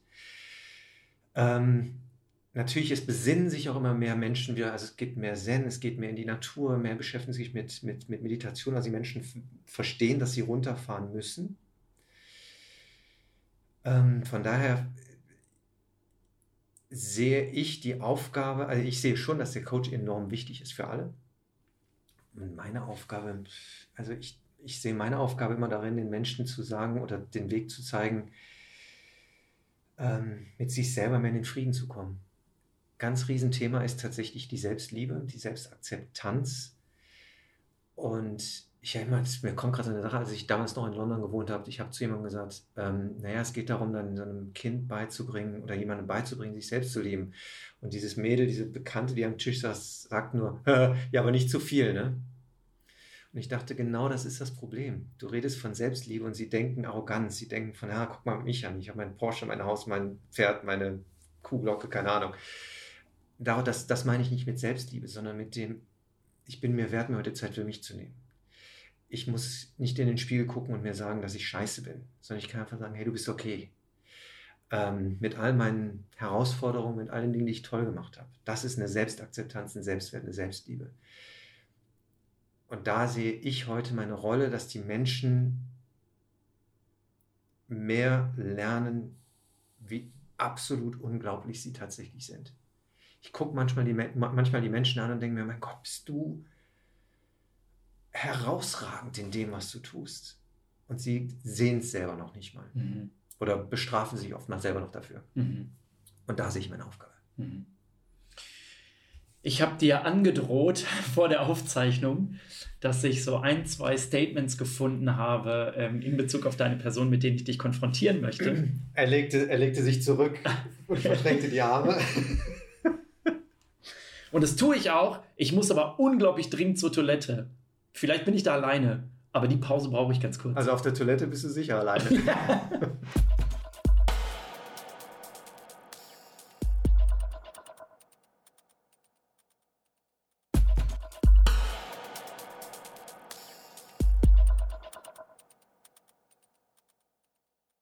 ich muss noch mal zurückrudern tatsächlich weil ich noch eine Frage habe, die mir natürlich beim Pinkeln eingefallen ist.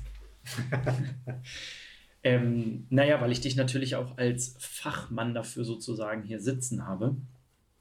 Ähm, in der in dem Bereich, aus dem du kommst, das heißt also die Bühne, Musical, Tanz, wie selbstverständlich ist Coaching da? Ist es üblich, dass man da einen Coach hat oder ist das etwas, wo du sagst, das entwickelt sich da gerade oder ist das sehr personenabhängig? Es entwickelt sich gerade und es ist eher personenabhängig. Also am Theater, also in meiner Karriere gab es das nicht. Nicht in mhm. dieser, du hast natürlich einen Gesangscoach, einen Schauspielcoach, einen Kampfcoach. Also für all diese Sachen gibt es dann die Coaches. Aber wirklich jemanden, der sich darum, um deine geistige, mentale Gesundheit kümmert, das oder dass du mit dem Druck klarkommst, das ist nicht gegeben. Mhm. Im Sport schon eher. Mhm. Da gibt es aber Mentalcoaches, aber das ist auch wieder was anderes. Die bringen dir bei, zielorientierter oftmals zu denken oder so. Aber wirklich so eine Begleitung, ich glaube, das entwickelt sich gerade erst. Mhm. Okay. Also dementsprechend würdest du denn sagen, dass du durchaus ausreichend Kollegen an deiner Seite hast, um da einfach auch mehr reinzugehen? Oder ähm, findest du auch die ähm, Darsteller, die, die sich zu Coaches entwickeln, eher dürftig, also die Anzahl sozusagen, die Quote? Ich glaube, es gibt tatsächlich viele Coaches. Und ich glaube, es gibt auch viele gute Coaches. Es gibt natürlich auch viele, die machen irgendwie zwei Tage Seminare und ne, gehen dann raus. Ähm, was auch nicht heißt, dass sie unbedingt schlecht oder gut sind. Also ich, ich glaube, es kommt dann immer auf die Erfahrung an. Ähm,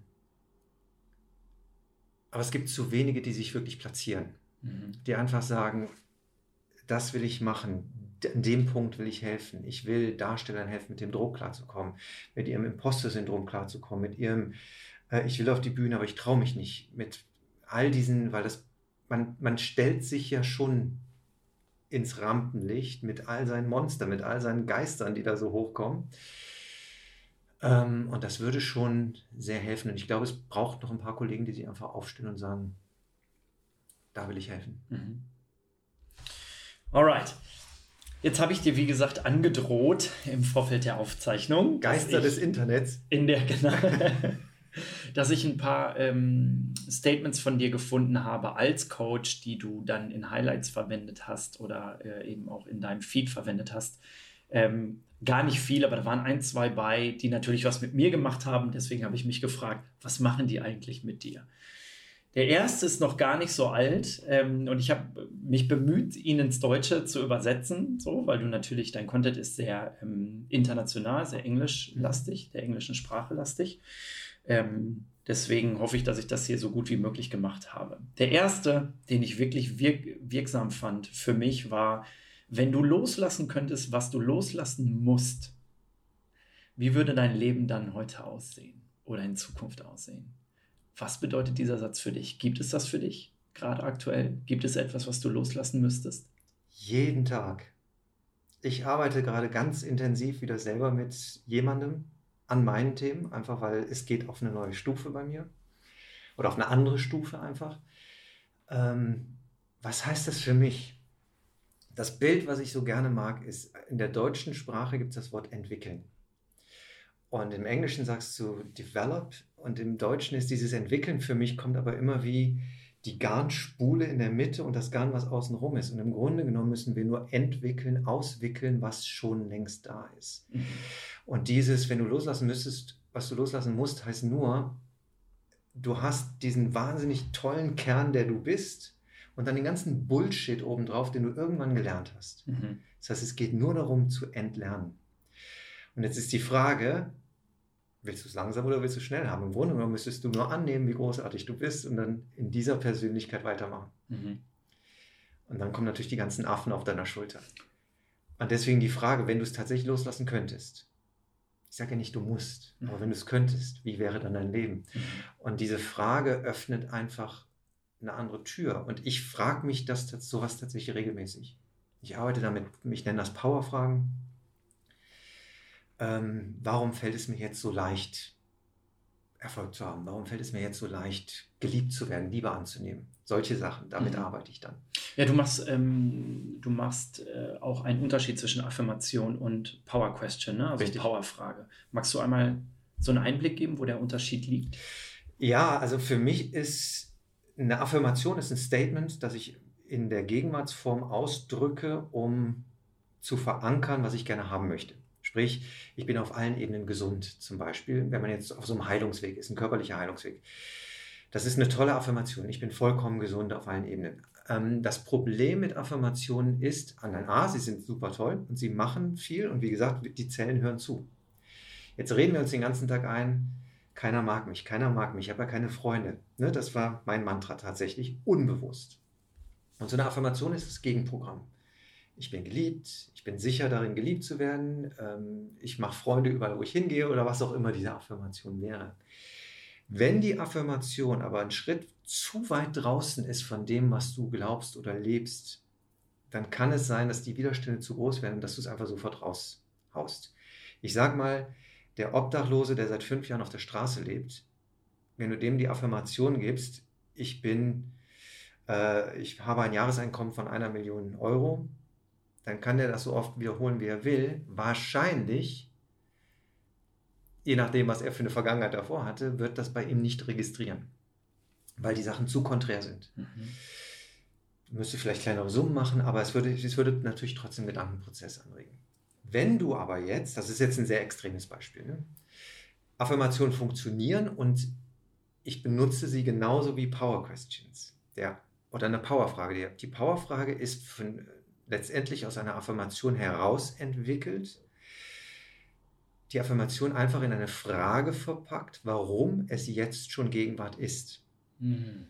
Dein Gehirn ist dir ein treuer Diener und wird dir immer die Frage beantworten, die du ihm stellst. Wenn ich mich jetzt frage, warum habe ich immer noch keine Freunde, bleiben wir mal bei dem Thema, mhm. dann werde ich sämtliche Antworten bekommen, unbewusst, unterbewusst oder auch bewusst, warum ich immer noch keine Freunde habe. Ja, weil du scheiße bist, weil du dich immer daneben benimmst, weil, weil keine Ahnung. Das ist jetzt wirklich frei erfunden. Ähm, wenn ich aber die Frage stelle, warum mache ich Freunde, warum schaffe ich Freundschaften überall, wo ich hingehe oder warum habe ich so viele Freunde, bekomme ich diese Antwort. Jetzt auch rein unterbewusst, ohne das Ganze vielleicht aufzuschreiben. Das heißt, ich arbeite gerne mit beidem.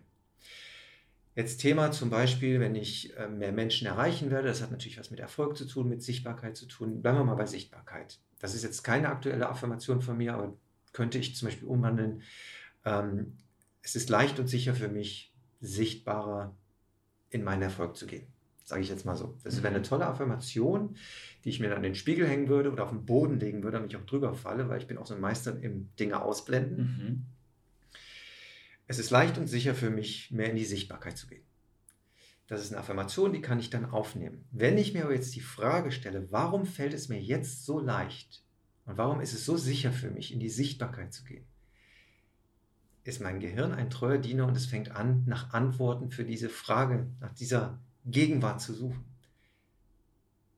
Du bist doch die Sichtbarkeit gewohnt, wenn jetzt so Sachen, die vielleicht kommen. Also es sind gar nicht Sachen, die bewusst ablaufen, sondern mhm. die erstmal brodeln. Mhm. Und du suchst unterbewusst den Weg auf diese Gegenwart. Auch da stellst du die Frage, als wäre das Ganze schon wahr. Warum fällt es mir jetzt so leicht sichtbar zu sein? Mhm. Warum ist Erfolg so einfach für mich? Warum ähm, traue ich mich, das Mädel oder den Jungen anzusprechen? Und nicht, warum traue ich mich schon wieder nicht, den anzusprechen? Das ist jetzt schon die zweite Aufgabe. Ich muss mich abends hinsetzen und muss mir mal so meine Themen aufschreiben und mal gucken, wie ich aus meinen Affirmationen oder überhaupt Affirmationen und dann daraus Powerfragen mache. Ja. Spannend, total spannend. Du hast mit dem, was du geantwortet hast, schon zwei weitere Statements total gekillt. brauche ich, brauche ich die nicht mehr mit konfrontieren, hat er geschickt gemacht und er hat hoffentlich nicht auf mein äh, iPad und meine Notizen Ganz gefickt eingeschädelt.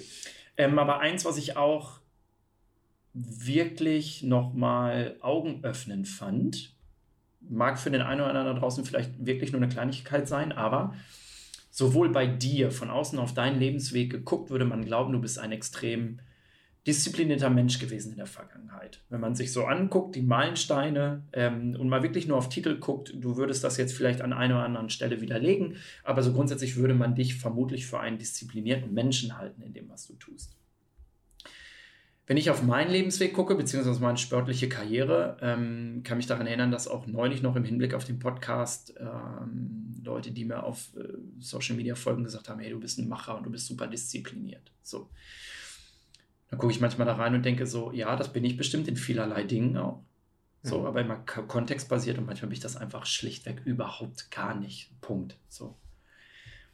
Und dann habe ich einen Post bei dir gesehen. Da lehnst du am Kühlschrank und unter diesem Post steht, ich hasse Disziplin. Dann führst du das auch aus. Und dann hast du drunter geschrieben, dass, ich bin mir jetzt gerade nicht mehr sicher, ein Freund, ein Kollege, auf jeden Fall jemand in deinem Umfeld dir gesagt hat, Disziplin bedeutet Freiheit. Mhm. Und dann schilderst du das eben auch und text das auf. Und ich habe vor diesem Post gesessen in der Recherche und dachte, das habe ich noch Magst du da deinen Gedankengang nochmal zu schildern? Genau diesen Blick, den du gerade hattest, hatte ich damals auch. Ich hasse immer noch Disziplin und viele würden wahrscheinlich sagen, ich bin diszipliniert. Ich bezeichne mich eigentlich täglich als faule Sau, sollte ich vielleicht auch mal umprogrammieren. Ähm, ich habe in bestimmten Dingen mit Sicherheit eine Disziplin. Also ich habe mittlerweile mir eine Disziplin einer Morgenroutine angewöhnt, die ich fünfmal die Woche mindestens mache, aber Ansonsten muss ich auch, also Disziplin ist nicht mein Thema Nummer eins. Und dann, weil Disziplin für mich immer der Tod der Freiheit war. Und dann saß ich eben in einem, in einem Meeting, ich weiß nicht, wir waren, glaube ich, zu, zu acht oder neun, und dann sagte jemand, nee, für ihn bedeutet Disziplin Freiheit, weil er einfach Dinge abpacken kann und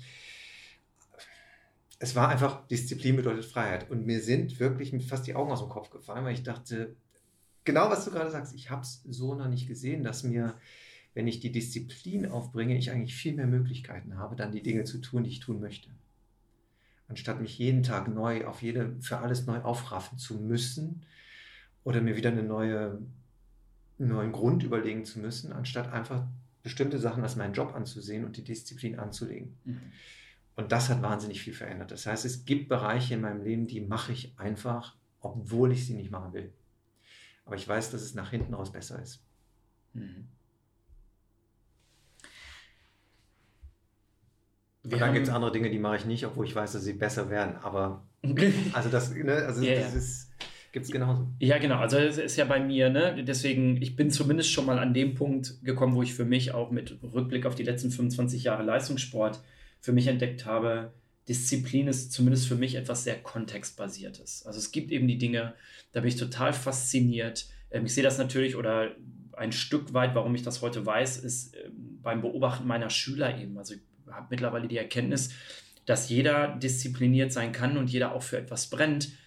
Manchmal braucht es einfach Zeit, die Geduld als Führungskraft oder dann eben auch als Trainer oder als Coach ähm, denjenigen zu begleiten und eben genau diesen Spot zu finden, wo derjenige glänzt, wo er diszipliniert ist, weil er, wie du das vorhin so schön gesagt hast, vielleicht auch sein natürliches Inneres ähm, nach außen bringt, dem ganzen Ausdruck verleihen darf, der Raum endlich dafür da ist. Also ich denke jetzt gerade, weil ich mich in dieser Situation und in diesem Change-Prozess gerade selber befindet, ähm, denke ich gerade an meine Kollegen auf der Arbeit, Neubesetzung von Stellen und zu gucken, wo können die glänzen. Und dann merkst du plötzlich, da wird eine Energie frei. Und mit dieser Energie kommt auch eine gewisse Disziplin, aber nicht, weil die herbeigeführt werden muss, sondern aus einem totalen Selbstverständnis heraus. Und ähm, in der Reflexion hilft mir das manchmal dahin zu gucken und denken, oder auch bewusst die Entscheidung zu treffen, ich bin hier jetzt nicht diszipliniert und muss ich auch gar nicht. Ich muss mich dafür auch nicht fertig machen, ich muss da nicht schlecht mit mir reden, sondern das ist für mich gerade okay. Es mag jetzt keine Ahnung, das Putzen heute sein, Müll rausbringen, der Einkauf oder der Rückruf oder was auch immer. Nee, ich bin hier gerade nicht diszipliniert, ich mache das jetzt gerade einfach mal nicht. Mhm. So. Mir eine Riesenhilfe. Ähm, vielleicht sogar ein Lieblingspost, den ich gefunden habe, der sich so zwischen diesen ganzen anderen versteckt hat, wo ich dachte, wahnsinnig hilfreich. Also ich kann äh, den Blick auf Guidos Instagram-Profil absolut nur empfehlen, sowohl die Videos als eben auch die Captions tatsächlich zu lesen. Fand ich ähm, sehr inspirierend, Schön. wirklich. Total. Man vergisst ja mal, dass die Leute das tatsächlich lesen. Also. Ja, also, ne, ist ja, klar kann ich mir, ja. kann ich total verstehen, dass manche Leute sagen, ja gut, wenn das jetzt irgendwie so ein ganzer Blogbeitrag ist und dann Gott weiß wie lange, vielleicht nicht mehr. Aber ähm, auch da wieder, da findet ja jeder so zum richtigen Zeitpunkt das Richtige auf dem richtigen Profil. Also, ne, da wissen wir ja. mittlerweile eben, ähm, es, es kommt, wenn es kommen soll. Ne? So in etwa. Ja, stark. Ähm, ich habe noch ein paar Fragen an dich. Okay. Wir haben jetzt die letzten anderthalb Stunden oh, schon ein bisschen mehr. So viel über Rollen, genau, so viel über Rollen und Bühnen gesprochen. Gibt es jemand, ähm, den du um seine Rolle oder seine Bühne beneidest? Oder aber, wenn wir nicht von Neid sprechen, mit dem du dir unheimlich gerne mal eine Bühne teilen würdest? Und das darf auch absolut im übertragenen Sinne sein. Das muss gar nicht die klassische Bühne sein. Also jemand, der mich sehr inspiriert und den ich tatsächlich, ich habe so ein, so so ein Vision-Film, kein Vision Board, sondern ich habe so ein paar Sachen, die ich gerne kreieren möchte.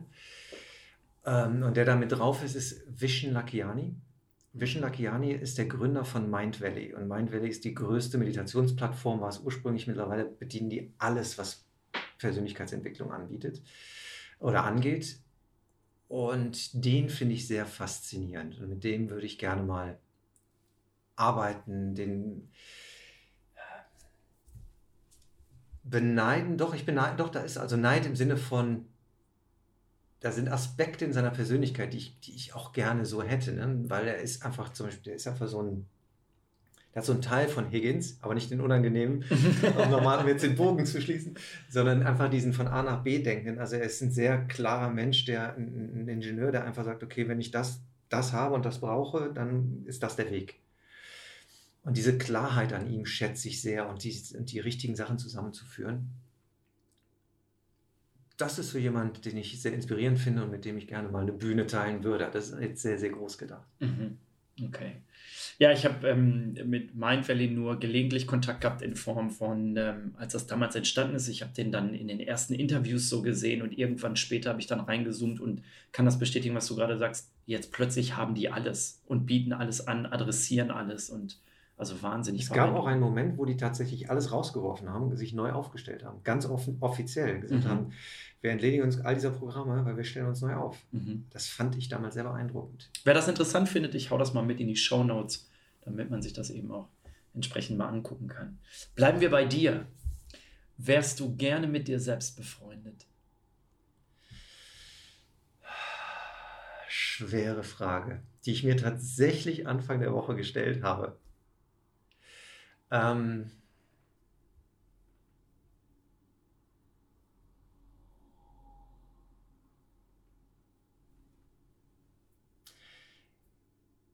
Ich glaube schon.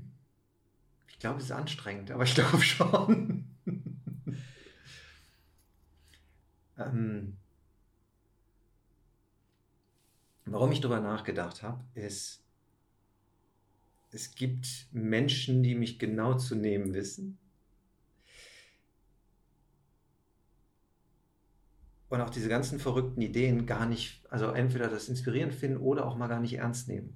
Und das ist das, wenn ich, wenn ich von diesem Standpunkt aus rangehe, also ich gucke jetzt gerade von außen drauf, das sind Freundschaften, die ich sehr schätze und dann glaube ich, wäre ich mit mir gerne befreundet, wenn ich mich nicht immer ernst nehmen würde. Spannend. Was macht denn für dich so eine Freundschaft grundsätzlich aus? Was ist Freundschaft für dich?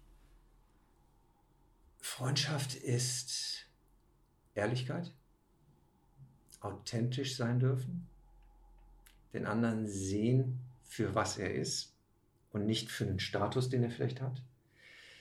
Also sei es jetzt Geld, Beruf, sondern einfach wirklich Seele zu Seele. Freundschaft für mich bedeutet tatsächlich, sich mit jemandem gemeinsam entspannen können. Also meine beste Freundin zum Beispiel, da anzukommen, sich aufs Sofa zu legen, erstmal zwei Stunden nicht zu reden und nebeneinander zu sitzen, mhm. das ist für mich Freundschaft, weil man erträgt, also man, man trägt sich und erträgt sich, ohne dass man sich bespielen muss. Mhm. Das, ist, das ist für mich eine ganz starke Qualität in Freundschaft. An, annehmen, akzeptieren. Hast du davon, hast du viele davon oder ist es tatsächlich, reduziert sich das auf eine kleine Personenzahl? Mittlerweile habe ich relativ, doch, ich habe schon relativ viele gute Freunde, die aber sehr verstreut sind auf der ganzen Welt was denken andere über dich, was nicht stimmt.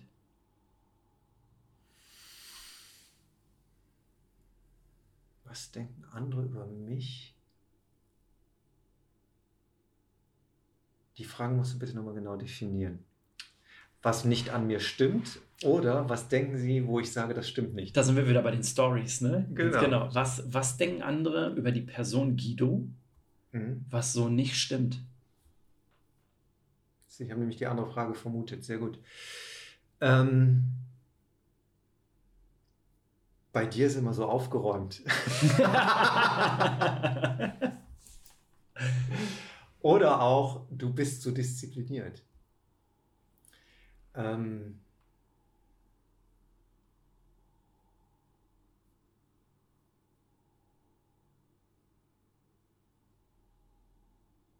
früher fiel immer der Satz, naja, du hast ja keine Probleme. Hat mich fuchsteufelswild gemacht. Mhm. Wenn ich so ganz, früh, ganz früher zurückspule, dann habe ich Probleme kreiert, damit ich dazugehöre. Also tatsächlich solches, solche Storys. Ähm, ich glaube, die häufigsten sind tatsächlich, es, geht um Disziplin. Ich glaube, Menschen haben ganz oft ein Bild von mir, also wenn sie nur den Coach sehen, dass ich privat auch so bin. Und ich bin privat, da habe ich auch meine Stories und bin gerne auch chaotisch und liebe eben diese ganze Abwechslung. Also das sind so die ersten Sachen, die kommen. Mhm. Lernst du gerade etwas über dich, was du früher noch nicht wusstest? Jetzt in diesem Moment, oder? Tatsächlich war das nicht auf äh, die Aufzeichnung jetzt gerade, sondern, aber kann ja sein. Ja, ich habe heute Morgen nochmal einen, ein, etwas gefunden, dass Erfolg für mich Unsicherheit bedeutet. Deswegen, ich sage ja gerade, ich arbeite gerade auch wieder Mhm. mit jemandem um, um, und ich gucke einfach, ich will einfach sicher gehen, dass, es in meinem, dass ich mir nicht selber in irgendeiner Form was querschieße. Und das fand ich spannend, dass, es da sehr, dass da sehr viele rote Fahnen hochkamen, einfach wo Erfolg eine bestimmte Unsicherheit bedeutet. Mhm.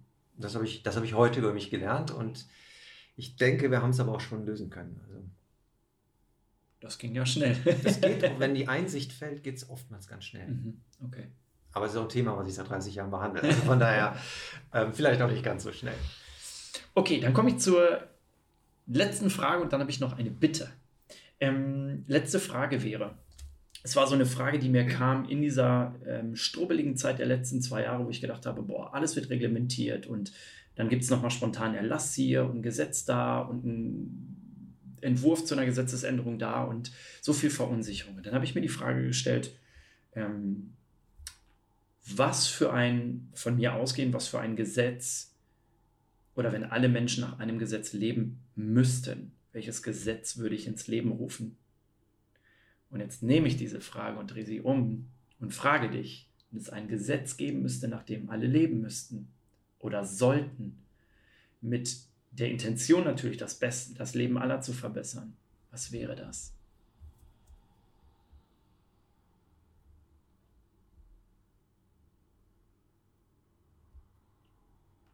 Und du musst das nicht als äh, Gesetzesentwurf formulieren. nein, nein, ich, ich versuche nur gerade die, trotzdem eine richtige Formulierung zu finden. Es geht um Annahme, es geht um Wertlosigkeit, es geht, jeder ist verpflichtet, den anderen so anzunehmen, wie er ist, Mhm. ohne zu werten. Sehr schöner Gedanke. Weil dann kann jeder so sein, wie er tatsächlich sein möchte und fühlt sich sicher. Mhm. Ich glaube, dann haben wir einen ganz großen Schritt gemacht. Und das lassen wir genau so stehen. Und das nehmen wir uns mal an und das lassen wir mal bei einem guten Glas Wein oder einem Kaffee sacken. Ähm, ich würde gerne diese Folge ähm, und deine Zeit auch dahingehend wertschätzen und für die Zuhörer damit verbinden, dass ich eine Spotify-Playlist schaffe, in der der Go-To-Song meines Gastes ist. Mhm. Daher meine Frage an dich: Gibt es den einen Song, vielleicht auch die zwei Songs, die für dich so absolute Go-To-Songs sind, weil du da emotional vielleicht oder geschichtlich was mit verbindest, wo du sagst, da, das, das sind die Lieder, die darf keiner vergessen oder die ähm, bringe ich direkt mit mir in Verbindung, die ich mit auf diese Playlist packen kann. Ja, es gibt einen Song, den ich tatsächlich zurzeit wieder täglich höre, weil ich ihn auf meinen Film gepackt habe, auf meinen Visionsfilm. Jason Mraz, You Fucking Did It. Was macht diesen Song für dich so groß oder so wertvoll? Hören dir an. Okay. Also du, das ist eine Live-Aufnahme. Es ist allein vom, vom, vom Darstellerischen, sage ich jetzt mal, wie er mit seinem Kollegen singt, das hat ein, ein Tempo drauf, wo ich, allein das macht gute Laune. Es ist vollgepackt mit positiven Affirmationen. Es flucht aber von vorne bis hinten, was ich, wie man jetzt mittlerweile vielleicht mitbekommen hat, also ja auch ein ganz großer Fan von denen, einfach mal frei Schnauze zu reden. Es macht gute Laune und es holt ab und es sagt, hey, es ist alles gut. Du hast es bisher gemeistert und du bist, er sagt immer, du bist awesome. Mhm. Das, ist, das ist mein Go-To-Song. Vielen Dank. Guido, zwei Stunden. Ja, ja. Es tut mir leid. Na, auf gar keinen Fall, auf gar keinen Fall. Ich ähm, hoffe, dass äh, die Leute da draußen, die Zuhörer, genauso fasziniert sind von dem und so gespannt dir auch folgen können und an deinen Lippen kleben, wie ich das jetzt gerade getan habe.